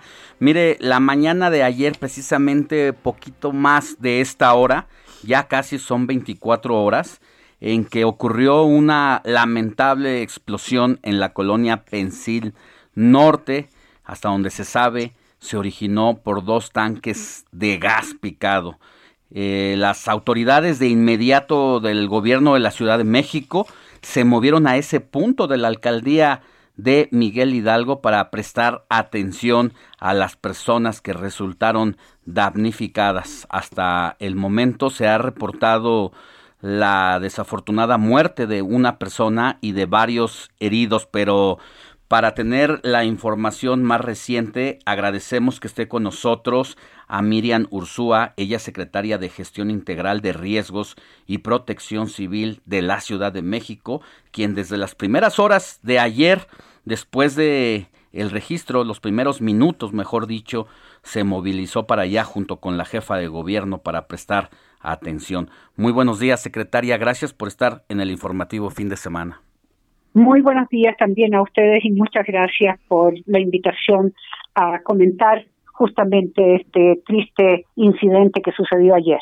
Cuéntenos qué fue lo primero que usted vio al llegar al lugar. Bueno, como tú sabes, eh, esta explosión eh, se produjo alrededor de las 9.37 de la mañana, eh, lo supimos vía despacho del C5, eh, y fue la explosión de una vivienda que más que nada es era era un lugar en donde vivían 22 familias, sí, eh, y eh, se desplomaron, hubo un colapso completo. Efectivamente, eh, posteriormente a que Fiscalía estuvo haciendo las indagatorias, las investigaciones, eh, pues eh, prácticamente se confirmó de que el origen había sido eh, un, unos tanques de gas que había allí, que evidentemente estaban picados y que pues, seguramente, te digo, había estado saliendo el gas durante muchísimo, muchísimas horas. Eh, reportamos eh, cinco personas en el hospital que se, que se eh, trasladaron al hospital, tres de ellas al, al, al Rubén Leñeros y dos de ellos al ISTE de Tacuba. Una persona eh, una persona falleció, como tú dices, como tú dijiste, a la, una persona femenina de alrededor de 20 años y eh, se atendieron además un, cerca de siete personas en el lugar. Le digo que eh, a través de el, el ERUM y a través de los servicios de emergencia de Cruz Roja que teníamos allí, eh, inmediatamente fueron atendidas. Y otras crisis nerviosas, te digo que por supuesto fueron atendidas inmediatamente. Eh, secretaria, eh, ¿cuán- ¿de cuántos años estamos hablando de esta vivienda? Era una vivienda ya eh, de muchos años, pues, y, y saber sobre todo para quienes nos escuchan, porque hablamos de una fuga de gas eh, y es importante que además se le dé cada edificio el mantenimiento a este tipo de infraestructura para evitar este tipo de accidentes. ¿Qué es un tanque picado? Bueno, son tanques de, de gas LP que evidentemente tú sabes que los tanques tienen una duración Eh, en el tiempo y cuando ya están vencidos hay que cambiar los tanques. ¿Por qué? Porque pues eso significa que en cualquier momento esta picadura que son son huequitos que se les empiezan a hacer, hoyitos que se les empiezan a hacer, eh, pues por ahí empieza a filtrar, por supuesto, el gas. Entonces, ese es el cuidado que uno tiene que tener, digo, cuando tiene gas LP en su casa. Es Pero por decir, otro- Sí, Sí, perdóneme. perdón. Es decir, eh, estos tanques de gas, por el uso, por el tiempo, por el óxido, el agua, que es- quizá Exacto. la lluvia que cae porque están El en el sol. exterior, va sufriendo un desgaste. Pero lo que nos está diciendo es una situación muy, muy relevante donde seguramente ustedes, el gobierno capitalino, va a tener que poner el ojo ahí, porque si esto ocurrió eh, ahí con dos tanques, ¿Cuántos tanques no están circulando así y tendrá que haber una revisión severa? No En sé si corresponda directamente al gobierno de la capital o también al gobierno federal de dar una revisión a todas estas gaseras que de por sí ya estaban en el ojo del huracán. Bueno, eh, les quiero decir que pues, ha habido instrucciones eh, muy directas de la jefa de gobierno justamente de preocuparnos de este tema. Eh, estamos haciendo toda una campaña de difusión junto con la PROSOC para las unidades habitacionales, pero además, digo, todo el programa de gas bienestar, eh, uno de los objetivos que tiene es ir poco a poco cambiando ya todos los, los tanques de gas viejos, antiguos, vencidos, digo, por tanques nuevos, y eso es algo que tenemos que hacer en forma permanente. Pero por otro lado, eh, lo que tenemos que preocuparnos también es de las instalaciones de gas. Es decir, muchas veces se llama a cualquier persona o cualquier persona no especializada hace las instalaciones de gas en nuestras casas y eh, tiene que ser alguien especializado porque justamente a veces quedan, te digo, algunas filtraciones y, y eso, esas fugas de gas, te digo, pueden provocar posterior, pr- primero que son un riesgo y segundo que pueden provocar un, un desastre. Acuérdense ustedes que hace dos meses tuvimos también el problema en Coyoacán, en el edificio de Coyoacán, que también fue por una mala instalación en lavadora secadora. Ellos tenían tu- tuvieron un, un problema serio, 64 departamentos. Entonces, en ese sentido, ustedes tienen toda la razón y creo que el gobierno de la ciudad y el gobierno federal, te digo, han puesto eh, El ojo. el ojo Ahora- justamente en este tema. Ahora hay que decir algo, secretaria. Eh, si bien es responsabilidad sí de las gaseras tener en, bueno, en buen mantenimiento, ¿no? Sus tanques, si es que los cambian, ¿no? Si son estos cilindros. También la administración de cada, de cada uno de los edificios es prioritario para el mantenimiento, porque yo entiendo que cada, cada persona que vive en un departamento debe pagar cierta cantidad de mantenimiento para renovar este tipo de, de, de cosas, ¿no? Para estar actualizándolo, sobre todo porque hay una vigencia, como ya decía usted al inicio. Por lo menos, a ver, un tanque de gas estacionario, por ejemplo, ¿cuánto tiempo tiene de vida? No, no más allá de cinco años. Es decir, ahí hay que estarlo revisando permanentemente. Es decir, hay dos cosas que nosotros le hemos planteado, te digo, a la gente de unidades habitacionales especialmente. O sea, que los administradores de cada uno de estos lugares tienen que tener preparación mínima, digo, para atender estos temas y tiene que tener también una atención a, a- a justamente el tema del gas. ¿sí? Eso es una. Pero también los distribuidores del gas, ya quienes venden el gas, también tienen que estar permanentemente viendo, te digo, cómo están las instalaciones y dando una luz roja a los administradores o a los dueños de las viviendas de que hay algún problema y por lo tanto hay que cambiarlo. Secretaria, eh, en, una vez que ya tienen ustedes más o menos eh, determinado, seguramente va a haber algún peritaje todavía más a fondo para no dejar dudas. Una vez que ustedes ya más o menos tienen detectada eh, la causa de la explosión de ayer, me imagino que entonces tienen que hacer un reporte donde darán eh, paso a la Procuraduría, a la Fiscalía, mejor dicho, General de Justicia de la Ciudad de México para hacer su trabajo y deslindar responsabilidades. Se tienen, hay, hay culpables que deben de ir al Ministerio Público a declarar esta situación y me refiero si directamente con la gasera de las que distribuye en esa zona de la Pensil que vendió los tanques a estas a estas familias. Bueno, eh, eh, aquí hay un protocolo. Este protocolo se sigue siempre, te digo, cuando hay un incidente de este tipo. Y entre el protocolo, te digo, evidentemente, inmediatamente, y sobre todo si hay un fallecido, inmediatamente llega Fiscalía. Es decir, Fiscalía Ya. toma toma eh, El control toma de la el control, investigación. Toma el control, abre su carpeta de investigación, eh, pues llama a los testigos y pues hace, te digo, un expediente, desarrolla o elabora un expediente que finalmente nos da eh, las luces de qué fue lo que pasó y si hay responsables o no hay responsables, pero eso es tarea directamente de la Fiscalía. Y esto se hizo el día de ayer, inmediatamente, es decir, Fiscalía, te digo, a la media hora estaba, no a media hora, pero a Avanzaron mediodía. Así es. a mediodía teníamos ya la fiscalía allí y la fiscalía, te digo, hasta que no termina su investigación al interior del lugar, eh, nos abre, abre de nuevo el lugar para que podamos empezar a hacer el trabajo de eh, sacar la, Y en tanto eso-. Claro, y en Sí. tanto eso suceda, secretaria, ¿qué va a pasar con la gente que, bueno, ha sido afectada por esta situación? No solamente quienes vivían en el lugar de o el origen, pues, de la de la explosión, sino también para los vecinos y todo lo que, pues, ahí sucedió. Por supuesto. Eh, como ustedes saben, la jefa de gobierno llegó a, a- a mediodía al lugar también, eh, especialmente, te digo, eh, para ver el tema social eh, de los vecinos. Por una parte, vamos a empezar por, por los vecinos, a los cuales se le dio una atención en el sentido de revisar sus viviendas por parte de Protección Civil, de que no hubiera ningún problema estructural. Porque si hay un problema estructural, inmediatamente nosotros llamamos al Instituto de Seguridad para las Construcciones para que haga ese dictamen estructural. Afortunadamente, las casas aledañas no sufrieron daños por el por la explosión. Solamente te digo cosas menores como vidrios o como eh, algunos problemas en revestimientos que son muy, muy menores. Esa es la primera cosa. Pero segundo, se hizo un censo, se levantó inmediatamente el censo de cuántas personas y cuántas familias vivían en este lugar. ¿sí? Vivían 22 personas en este lugar. De, más que 22 personas, 22 familias en este lugar. Dos familias. que son- 22 Exactamente. familias. Exactamente.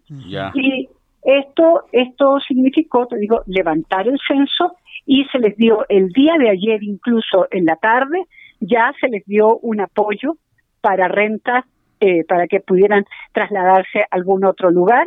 Y también se les dio la posibilidad de un refugio temporal que estaba a una cuadra, cuadra y media del lugar, eh, para que eh, pudieran pasar la noche. Y además ayer a, a cerca de las 3 de la tarde, 4 de la tarde, ya se trajo comida incluso para tanto las familias que habían sido afectadas como para los vecinos que digo que también se vieron afectados por el corte de las vialidades y por y porque francamente muchas de ellas tuvimos que evacuarlas para que eh, para que los servicios de emergencia pudieran trabajar en forma en forma normal y pudieran ser más fluidos.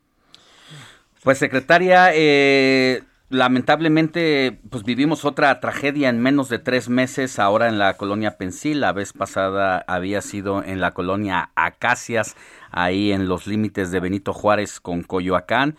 Eh, qué bueno que ya eh, hayan tomado cartas en el asunto para atender a estas familias y pues sí, las gaseras necesitan una revisión urgente porque lo que ha pasado ayer pues nos dice que pueden ser varias bombas de tiempo las que estén distribuidas a lo largo y ancho de la Ciudad de México. Así es, pero sobre todo yo creo que hay una cosa que tenemos que resaltar y que es el hecho de que esto eh, tenemos que tenemos que trabajar con corresponsabilidad. Exacto, la es decir, todos nosotros, te digo, eh, muchas veces preguntamos, ¿ustedes han revisado sus instalaciones? ¿Ustedes saben qué es lo que está pasando con todo el gas en su casa, las instalaciones en la cocina, las instalaciones para, para el agua, etcétera? No se, no se hace. Entonces, esto también tiene que ver con corresponsabilidad. Y Hay que- y hay que decirlo también, secretaria. Por ejemplo, cada quien que nos escuche, por ejemplo, en su alcaldía, en este caso Miguel Hidalgo, nosotros acá en Benito Juárez, podemos llamar a las alcaldías. Ellos tienen un área de protección civil para que vayan a nuestros eh, eh, inmuebles, a nuestros edificios, a revisar esta situación y, y, eh, verificar que todas estas instalaciones se encuentren en buen estado y si hay algún riesgo, pues resolverlo inmediatamente para prevenir, como siempre se puede Así hacer es. con los accidentes, secretaria. Así es.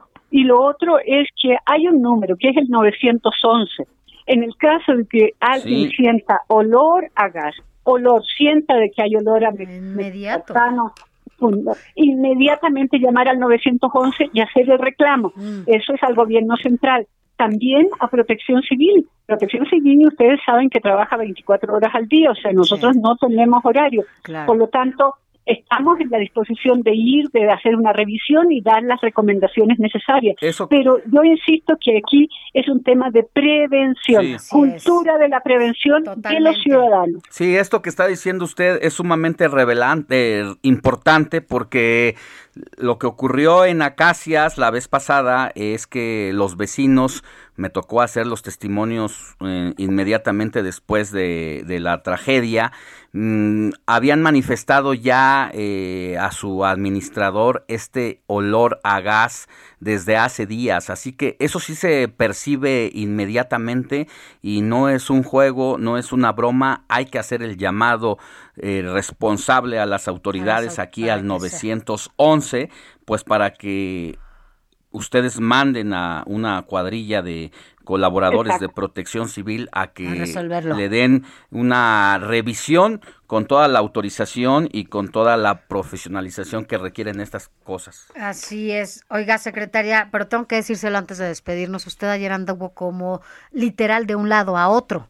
Estuvo primero en Miguel Hidalgo, pero después se fue a Iztapalapa, ¿no? Ayer fue un día complicado. Cuéntenos qué pasó en Iztapalapa. También te digo, fue un incendio, afortunadamente este incendio eh, fue eh, relativamente relativamente atendido eh, en muy eh, poco poco tiempo, fueron cerca de 800 metros cuadrados, te digo que que eh, se sofocaron eh, por parte del heroico cuerpo de bomberos, ahí participó mucho protección civil de la alcaldía, que afortunadamente ahí tenemos un equipo muy importante de compañeros preparados en este tema, y no hubo no hubo eh, afectados digo en ese sentido más que problemas materiales. Pero ustedes saben que en la, en la ciudad pasan cosas todos los días.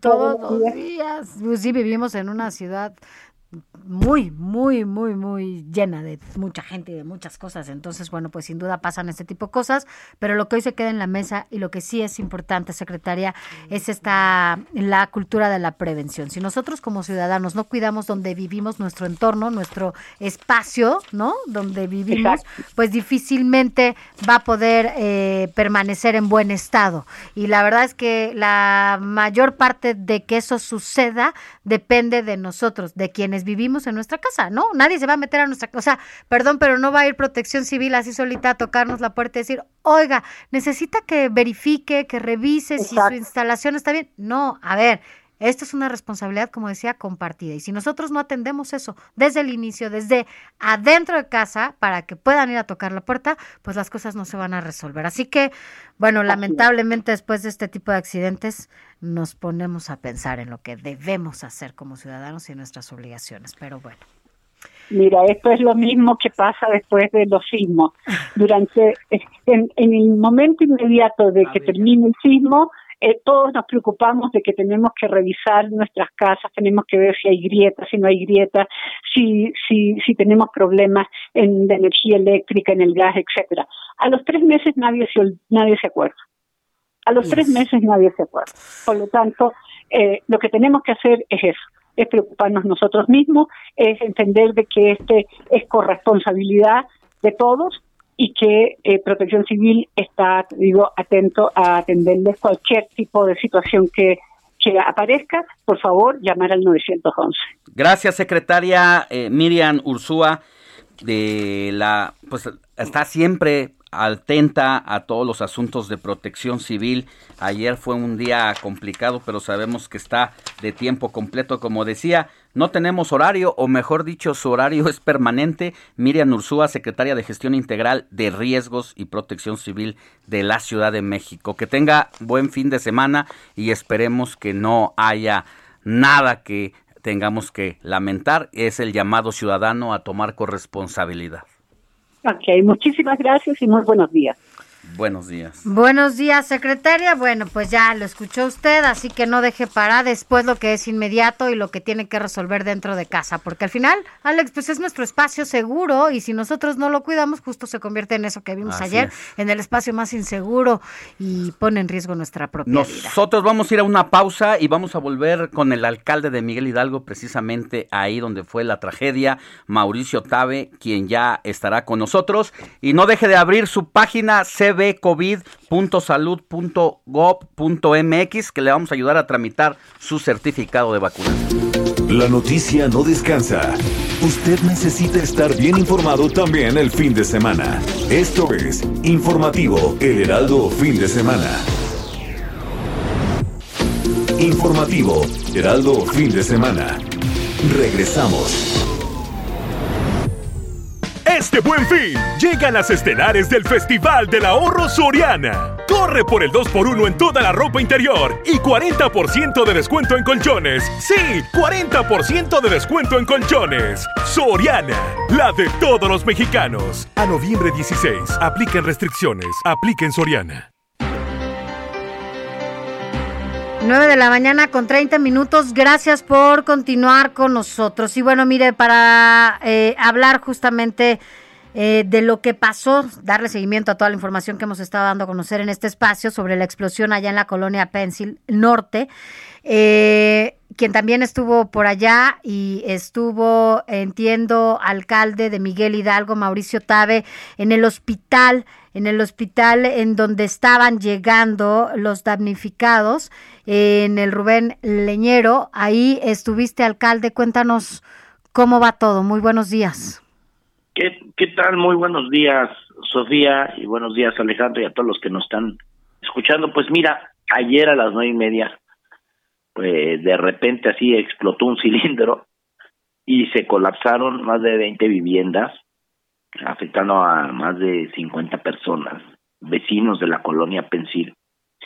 Y en cuanto tuvimos noticia de eso, porque estaba ahí el personal de protección civil de la alcaldía y de seguridad, pues empezó a llegar el apoyo tanto del gobierno de la ciudad y hicimos ahí un trabajo coordinado para rescatar ahí a las personas y para salvaguardar la seguridad de la zona porque corría riesgo de que la explosión pues continuara había otros eh, tanques ahí en, en el lugar y entonces evitamos que el daño fuera mayor ya se atendió así se atendió de inmediato a los vecinos el área de desarrollo social de la alcaldía instaló un albergue ahí en el Deportivo Pavón, una colecta para apoyar a la gente y que tenga, lo primero es que estén seguros y que quienes perdieron su vivienda tengan techo y tengan un una pues un apoyo por parte de la ciudadanía y del gobierno. Aquí lo que estamos haciendo es que haya eh, mucho respaldo para que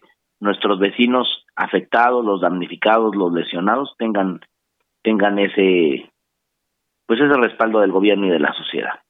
Ya la- el área de servicios urbanos y obras levantó todo el escombro de la calle. Eh, hoy la fiscalía ya eh, nos permitirá ya pasar a retirar el escombro del predio y estarán resguardadas todas las pertenencias por parte de la Secretaría de Seguridad y, y la Fiscalía para que tengan tranquilidad de que pues no habrá rapiña ni se van a llevar las pues las pocas cosas que les queda a la gente, la verdad. Alcalde, eh, hablábamos hace rato con la secretaria de Protección Civil, ya decía un poco el apoyo que está brindando el gobierno de la Ciudad de México a las familias directamente. Entonces, por parte del el gobierno, específicamente de Miguel Hidalgo, donde es la demarcación donde ocurre esta situación, también se conjunta eh, el apoyo, además de estar dándole seguimiento a las víctimas, a, la, a los heridos, se, se va a mantener otro tipo de apoyo.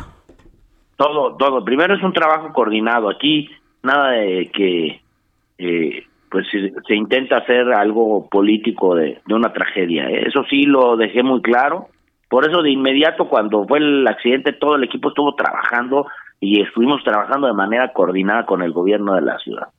Y los apoyos, el gobierno de la ciudad se comprometió a darles vivienda, nosotros vamos a estar muy pendientes de eso y el área jurídico va a facilitar todos los trámites, ya tienen instrucción, primero para que nuestros vecinos afectados recuperen sus documentos y segundo para que todos los trámites para la recuperación de la vivienda sean lo más ágil posible y no haya pretextos. Oye, eh, Porque hay algunos trámites que tiene que hacer la alcaldía.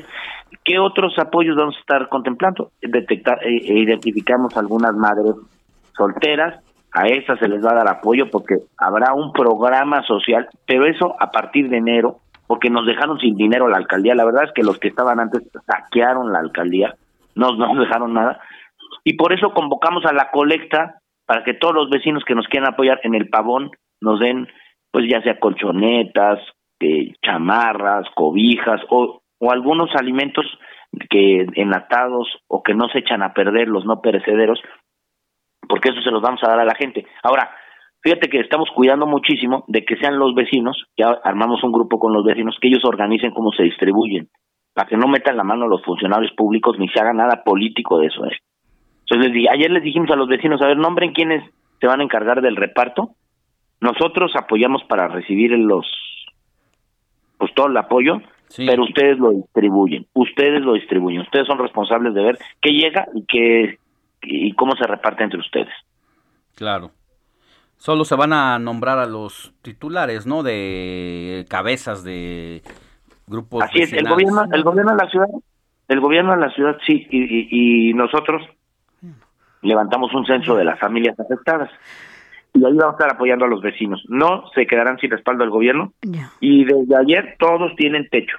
Eso es importante. Oye, alcalde, Estuvimos, mándeme. y que y ya ves que empezaron los rumores y todo, entiendo que salió un desmentido por parte de la alcaldía, pero eh, te vimos ahí en el lugar, ahí estabas un poco reiterarle a la gente que estos rumores, pues solamente se dieron en las redes sociales, en el que supuestamente no estabas en la alcaldía. Mira, a ver, yo no, yo no me voy a andar escondiendo ni voy a andar diciendo mentiras, ¿no? Lo primero que pasó cuando sucedió el accidente llegó el equipo de rescate. Y luego me dijeron a mí, hay una condición de riesgo, es importante que la gente de rescate esté ahí atendiendo la emergencia. Esto debe quedar para, para siempre, porque cuando hay una emergencia de este tipo, uno debe dejar que el equipo de emergencia trabaje y esté ahí haciendo su labor. Yo lo que yo lo que sí digo, pues a ver, eh, andaban inventando que si yo andaba en San Luis Potosí, pues ya si quieren jugamos a las adivinanzas de dónde andaba. Bueno, está bien. Mira, yo lo- yo la verdad no voy a no voy a mentir. Eh, yo no no me encontraba en la ciudad. Sí, hablé de inmediato con todo mi equipo. Yo estaba coordinando todas las acciones, hablé de inmediato con todo mi equipo, ¿no? Y, y, y, y estábamos, yo estaba muy pendiente de todo lo que estaba sucediendo, organizamos las tareas, que eso es lo más importante, y, y, y me regresé de inmediato para estar lo más pronto posible ahí en la y además cuidando las cosas, ¿no? O sea, cuidando la organización. Claro. Claro. Que ahí te vimos en el hospital, afuera también del hospital, eh, del- eh, donde estaban todos. Desde el primer minuto estuve pendiente y cada funcionario tenía ya una tarea que hacer. Los que estaban atendiendo la emergencia ahí y los que no les correspondía atender la emergencia organizando las actividades, pues, por ejemplo, obras y servicios urbanos, consiguiendo la maquinaria y el equipo para poder atender el restablecimiento de los servicios y la normalidad en la colonia. Protección civil y seguridad de inmediato ahí cuidando la zona, las pertenencias y la vida de la gente. Eh, desarrollo social organizando la colecta. O sea, no, el mismo día se empezó a organizar la colecta, ya recibimos víveres, ya tenemos un lugar donde Eso la dinos, gente se ¿dónde podemos apoyar y cómo podemos en apoyar? ahí- ahí en el Deportivo Pavón, todo lo que quieran donar para las familias, todo lo que quieran donar, se quedaron sin nada. Entonces, a ver, lo primero es alimento, ¿no? Eh, no perecedero, el que no se echa a perder, cobijas, ropa, ¿no? Y, estar en contacto. Quienes nos digan, mira, yo ahorita no te puedo apoyar, pero sí quiero apoyar a la gente, vamos a- a tener la lista para que estén en contacto con los vecinos y vean cómo nos pueden apoyar. Mira, les va a faltar de todo. Así voy a decir hasta hasta un radio, una televisión, lo que sea que le puedan apoyar a la gente, ¿no? Ahí lo más importante es que tengamos el contacto con los vecinos. Ahorita ahorita lo importante es que tengan eh, su su techo, eh, la ropa y los alimentos. Eso es lo más importante. Y luego algunos algunos eh, accesorios que van a necesitar, pero ahí ya se pondrán en contacto con los vecinos. Quienes nos quieran visitar ahí en el pavón, ahí podemos organizar cómo nos pueden apoyar, para que tampoco regalen cosas que luego Que no no, que utilicen. no sirven, que no utilicen tampoco, sí, que nos vayan a echar lo que no usan, no, no, no, no. todo lo que lo que valga la pena, con mucho gusto ahí vamos a estar en el Deportivo Pavón en la colonia Pensil, todo el día de hoy. Muy bien, alcalde. Pues muchas gracias por haber estado con nosotros en el informativo fin de semana. Es Mauricio Tabe, alcalde de Miguel Hidalgo, quien dice, pues no nos dejaron recursos, pero pues vamos a hacer todo lo que esté en la medida de lo alcance. posible de nosotros e incluso convocar a la sociedad civil organizada que siempre sabe responder ante estas tragedias para apoyar a las más de 20 familias que resultaron damnificadas, ¿verdad? No, y hemos estado recibiendo ya el apoyo de la gente. Ayer, muchos vecinos solidarios nos ayudaron con despensas, nos regalaron cobijas, de verdad, mucha gente bien valiosa este, estuvo La ahí. solidaridad, ¿no? Oye, alcalde, nada más es rápidamente, después de... Eso es increíble, ¿eh? Así es. Después de esto, entiendo que ya se había hecho en el Congreso de con el PAN, en donde habían solicitado que se hiciera como pues un padrón, ¿no? De los edificios que ya tenían como cierto tiempo de, de antigüedad, ¿no? Porque a veces hay deficiencias como estas porque no se les dan mantenimientos y demás. ¿Se hará algo desde la alcaldía para tener un registro como de este tipo de cosas y evitar que sucedan más ac- accidentes?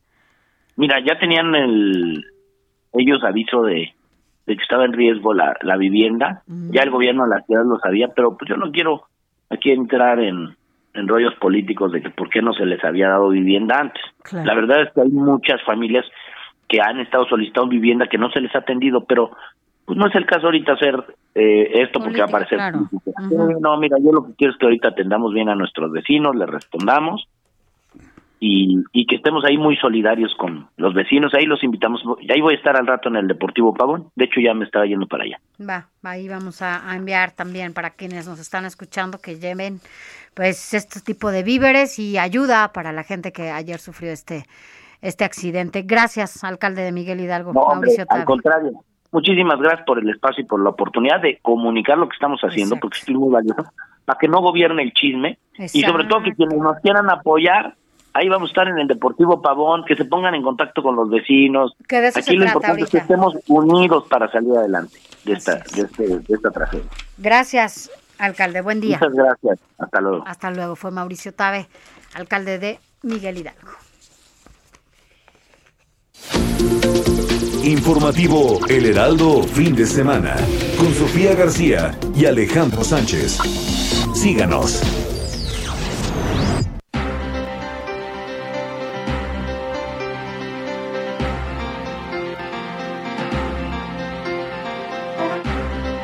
Son las 9 de la mañana con 42 minutos, hora del centro de la República. Mire, ya le decíamos, hoy es Día Mundial contra la diabetes, esta lucha que dan muchos mexicanos y personas en el mundo por las enfermedades, una enfermedad crónico-degenerativa que va deteriorando, eh, pues, o detonando otro tipo de enfermedades de manera paralela y, pues, en gran medida obedece a dos razones. Muchas veces, Sofi, porque es hereditaria y contra el ADN a veces la ciencia eh, todavía está en una lucha permanente por eh, modificar esas circunstancias. Mucha gente la padece por eso, pero también por el tema de la alimentación. Híjole, es que ese es un tema. Mira, no somos un país con buenos hábitos alimenticios, hay que decirlo, pero también porque nuestras circunstancias como país son otras totalmente distintas a otros lugares. Es decir, estamos en unas carencia, en carencia total en muchos rincones de este país, tú lo sabes, en donde lo único que hay, pues es la tiendita, ¿no? En donde lo único que venden eso, sí lo venden sí o sí, es el refresco, este refresco de cola gigante. Y a veces es para lo único que les alcanza y van y se compran eso, ¿no? O en las familias grandes, en donde lo primero que van a comprar a la tiendita es el refresco. Tú ves en estas, comido, en estas comidas familiares, lo primero que ves al centro son los refrescos. Fíjate que ahora que cuentas eso, una amiga cuando llegó de Francia a México, una de las primeras cosas que me decía que le sorprendía de los mexicanos era que cómo era posible que en una comida común y corriente donde ni siquiera había algo que festejar estuviera un dos o tres litros de esos envases King Kong en la mesa con ese tipo de bebidas y bueno, ahora también lo que comentas, este refresco negro que anda por ahí circulando en comunidades de muy, muy, muy alta marginalidad, donde incluso a veces eh, no, hay, servicios básicos. servicios básicos o no hay gran distribución de alimentos de primera necesidad, siempre está el refrescote ahí y todo tipo de comida chatarra. Pero Ahí empiezan las enfermedades. Un reportaje específicamente de este tema es nuestro compañero Roberto Martínez en el marco del Día Mundial de la Diabetes que se conmemora este domingo. Hoy, 14 de noviembre, se conmemora el Día Mundial de la Diabetes. Esta fecha se empezó a celebrar desde 1991 y fue promovida por la Federación Internacional de Diabetes y la Organización Mundial de la Salud, que crearon esta campaña mundial ante el preocupante aumento de esta enfermedad alrededor del mundo. Entre los principales factores que causan la diabetes se encuentra la obesidad, la inactividad física, los genes y los antecedentes familiares pero México ocupa el sexto lugar de los países con mayor número de personas diagnosticadas con esta enfermedad, con un total de 8.6 millones de mexicanos en edad adulta. Sin embargo, esta enfermedad crónico-degenerativa puede prevenirse y atenderse con un estilo de vida saludable. Pero por desgracia, es el segundo país en el mundo con mayor índice de obesidad y sobrepeso, siendo estas condiciones los principales factores de riesgo para el desarrollo de prediabetes y diabetes tipo 2. Ahora, con el COVID-19, este sector de la población fue de los más afectados debido a que las personas con esta enfermedad corrían más riesgos de tener complicaciones, como lo daría a conocer el subsecretario de Salud, Hugo López Gatel, al inicio de la pandemia, al fallecer la primera persona por el nuevo coronavirus. Lo que vemos con el deceso de ayer es que las personas que tienen enfermedades crónicas, en este caso obesidad y diabetes, tienen un riesgo aumentado de tener la forma complicada de la enfermedad.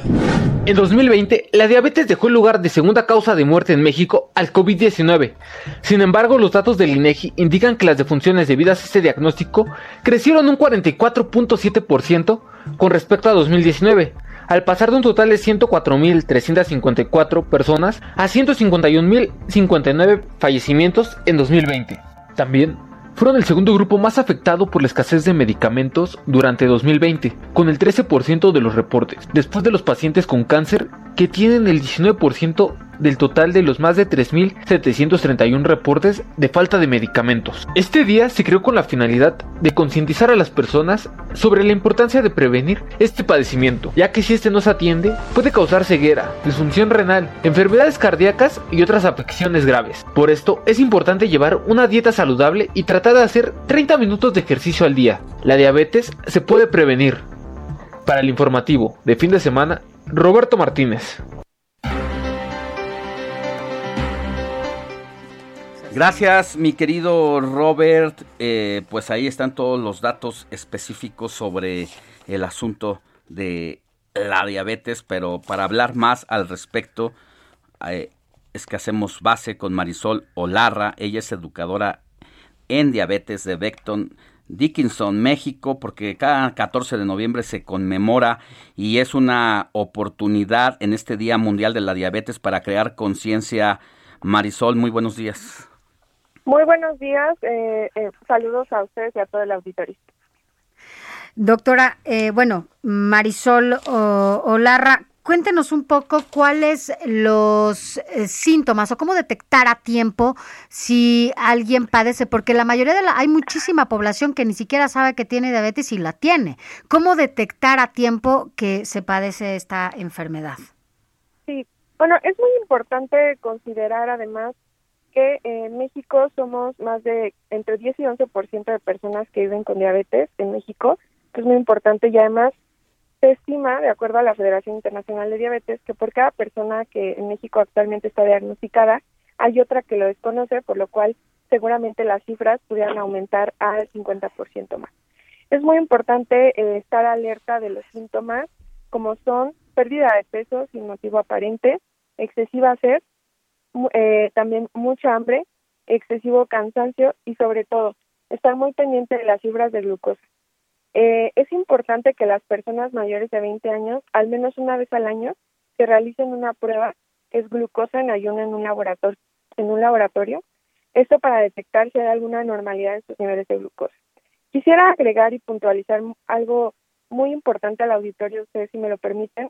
Si bien se comenta que la genética juega un papel muy importante en el desarrollo de la diabetes tipo 2, hay que destacar que se ha visto en diferentes estudios en la población mexicana y latina que si bien tenemos genes, sí, pero el disparador siempre es el estilo de vida.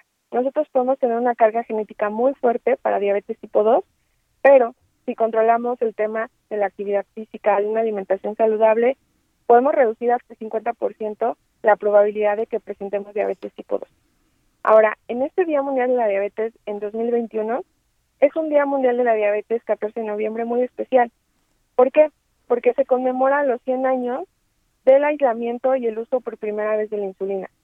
Un descubrimiento médico que fue espectacular y que cambió eh, la calidad de vida en las personas con diabetes. Así es, pues es lamentable, perdón, esta, esta circunstancia y sobre todo el nivel de la calidad de vida con el que se vive una vez que se ha diagnosticado esta enfermedad, según sea la etapa, pero al final termina siendo muy complicado no solamente para quienes la padecen, sino para toda la familia. Así es. Hay- hay- igual, de igual forma, si me permiten, me gustaría resaltar que eh, hay que ponerle siempre un apellido a la diabetes. La diabetes fuera de control, donde mis niveles de glucosa rebasan lo que el médico me recomienda para mantener un- una calidad de vida, es lo que va a predisponer a que yo presente complicaciones crónicas. Si mis niveles de glucosa se encuentran dentro de control, la diabetes va, va a provocar en muy baja posibilidad de que yo tenga una complicación. Es importante difundir este mensaje a la población porque dentro de la población hay mucho miedo al respecto. Cuando una persona recibe el diagnóstico, lo primero que piensa es, me voy a quedar ciego, voy a perder la función de los riñones. Ya. Y creo que hay que empezar a desmentir esto.